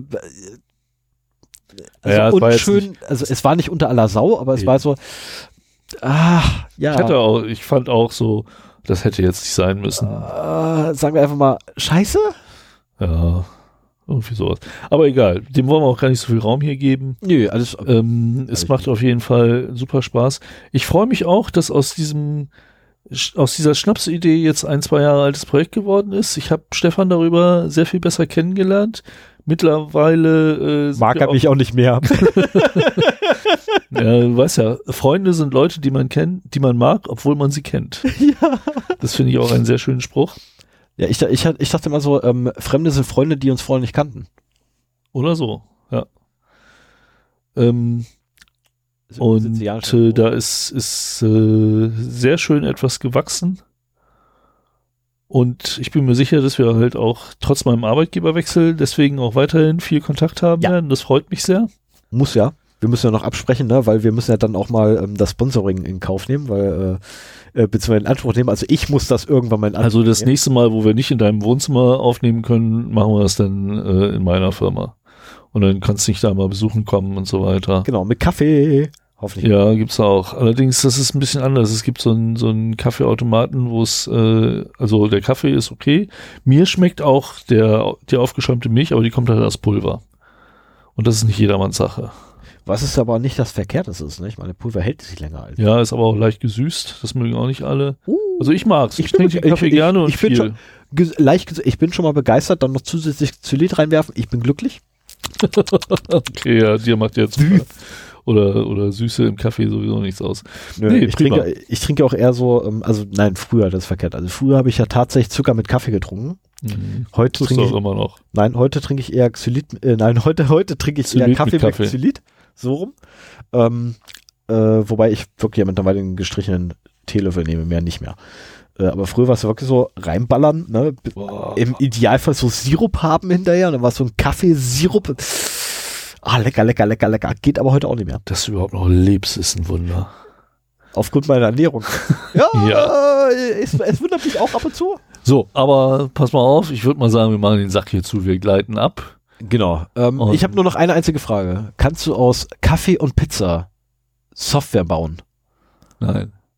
Also Java und Oh, komm, richtige Software. Nicht äh, der, Java-Kram. der Kaffee. Deswegen dachte ich Aus an Kaffee und aus Kaffee. und ein Haken ist doch dabei. Nein, da ist kein Haken dran. Ich habe da so eine Postkarte. Ähm, wenn du das kannst, äh, habe ich ein Unternehmen, wo du dich bewerben kannst. Aha, okay. Nee, kann ich bisher nicht. Ja, Stefan, Gut. war schön mit dir die zwei Jahre. Wir sehen uns im neuen Jahr wieder. Ja, ich wünsche dir auch für, die, soweit. für die von euch, die auf den Kongress fahren, viel Spaß. Oh mir, ja. mir ist äh, die Veranstaltung zu groß geworden und äh, ich kann mich auch nicht in den Tagen aus der Familie verabschieden. Ich wäre eigentlich gerne da. Nee, ich wäre gerne in den, letz- in den ersten Tagen des Hamburger Kongresses da. Leipzig, nach allem, was ich gehört habe, er ist immer noch super interessant und also gucken werde ich irgendwann. Aber ich glaube einfach viel zu groß mittlerweile. Äh, ich muss einfach sagen, ich habe keine Karte gekriegt. Hast du versucht? Ich habe es versucht. Ich habe es nicht. Diesmal, also letztes Jahr habe ich es noch Ich versucht. Das war das erste Mal ich habe es nicht nur, nicht nur einmal versucht, sondern nein, ich habe Jedes Mal. gleichzeitig acht verschiedene Verbindungen offen gehabt. Und trotzdem gescheitert. Also ich, ich weiß, dass ich es letzte Mal versucht habe und da war ich, obwohl ich zur richtigen Zeit am Platz saß, immer wieder F5 gedrückt habe, auf Platz 8000 oder 3000, also in den hohen Tausendern. Ja, da war ich auch. Und Sehr hohe äh, das war irre. Also daran hat man schon gesehen, was da für ein Ansturm war. Ja. Und äh, ich hatte mitgekriegt, Linus Neumann und auch einige andere haben äh, Session-Tokens bei Twitter Ja, das gepostet. hat mich geärgert, das habe ich nicht mitgekriegt. Du hättest ja auch nur, wenn du, wenn du das übernommen hättest, hättest, wärst du weiter vorne in der Mhm. Warteliste gewesen, aber mit anderen zusammen. Und Richtig. wer auch immer das Zuerst Ticket davon ist. gekriegt hätte, als erstes hätte das Ticket und die anderen hätten da Pech gehabt. Ja. Insofern war das halt auch keine Möglichkeit. Ich glaube, das ging noch das Jahr davor, dass man über geklaute Session-Tokens äh, Mhm. immer noch das dann noch macht. worden. Ja. Naja, gut. Okay, Gut, war's mach's das? gut. Ja, 2,51 reicht, ne? Das reicht. Alles ja, klar. alles klar. Dann wünschen wir euch ein frohes Weihnachtsfest, äh, guten Rutsch und äh, wir hören uns, äh, genau, schönen Kongress und wir hören uns wieder in 2019. Mach's gut. Ciao. Bye, bye. Tschüss.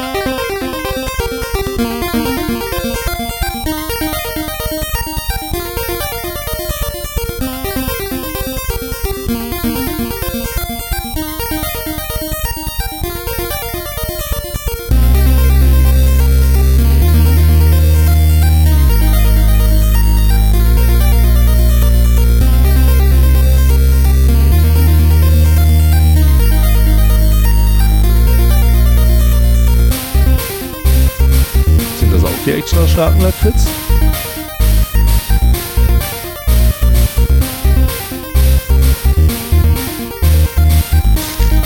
Das ist eine wilde Mischung. Ja, ja, sehe ich.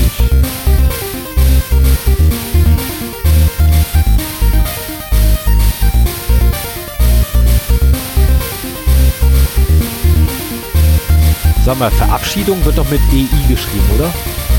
Verabscheidung. Komm, so schlecht ist das nicht. Das.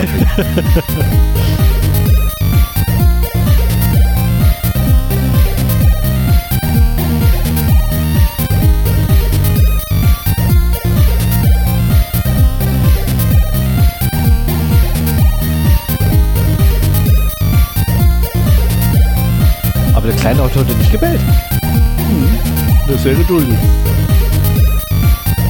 Finde ich super. Sonst bellt er, wenn mein Nachbar nach Hause kommt. Ja, die beiden mögen sich irgendwie nicht. Ich weiß nicht warum. Mascha bellt mittlerweile bei allen, die bei uns aufs Grundstück kommen. Ich, also wenn Post gebracht wird, wollen die aufs Klingeln zu warten. Nee, bei ihm ist es Und ist es ein anderes Bellen? Abhängig davon, ob irgendwie ein Mensch aufs Grundstück kommt oder ob Mascha eine Katze im Garten entdeckt. Also das ist völlig Okay. unterschiedlich.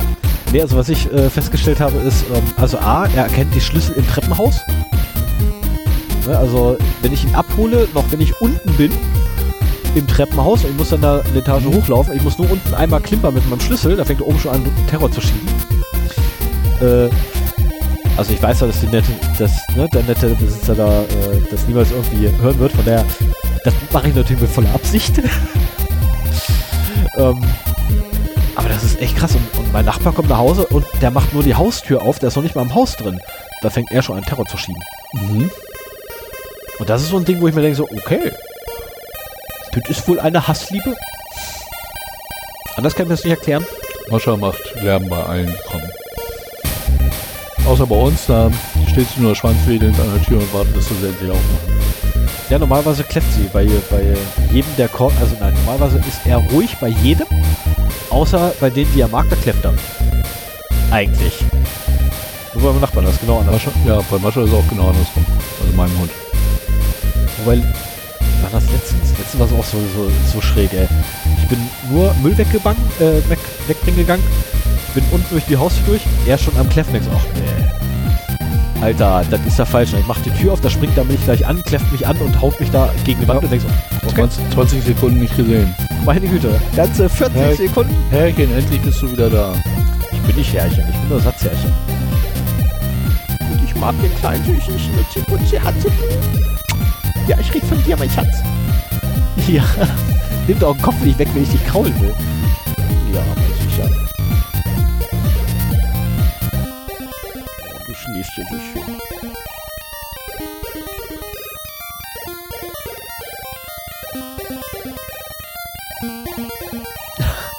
dreht er sich auf den Rücken. Wie soll ich das machen? Ja, pass auf. das ist so cool. Ich mag den kleinen Scheißer. Äh, ist der Studiohund da dann eigentlich auch erlaubt? Naja, nicht. Oh, schade. Das ist blöd. Ja, bist ja auch einmal ohne. Wir haben auch jahrelang hier ohne Hund gepostcastet. Ja, jetzt will ich ja aber nicht mehr missen. Oh. Soll ich, soll ich jetzt beenden? Ja, mach mal. Ich beende. Bis dann. Mach's gut. Bye. Ciao.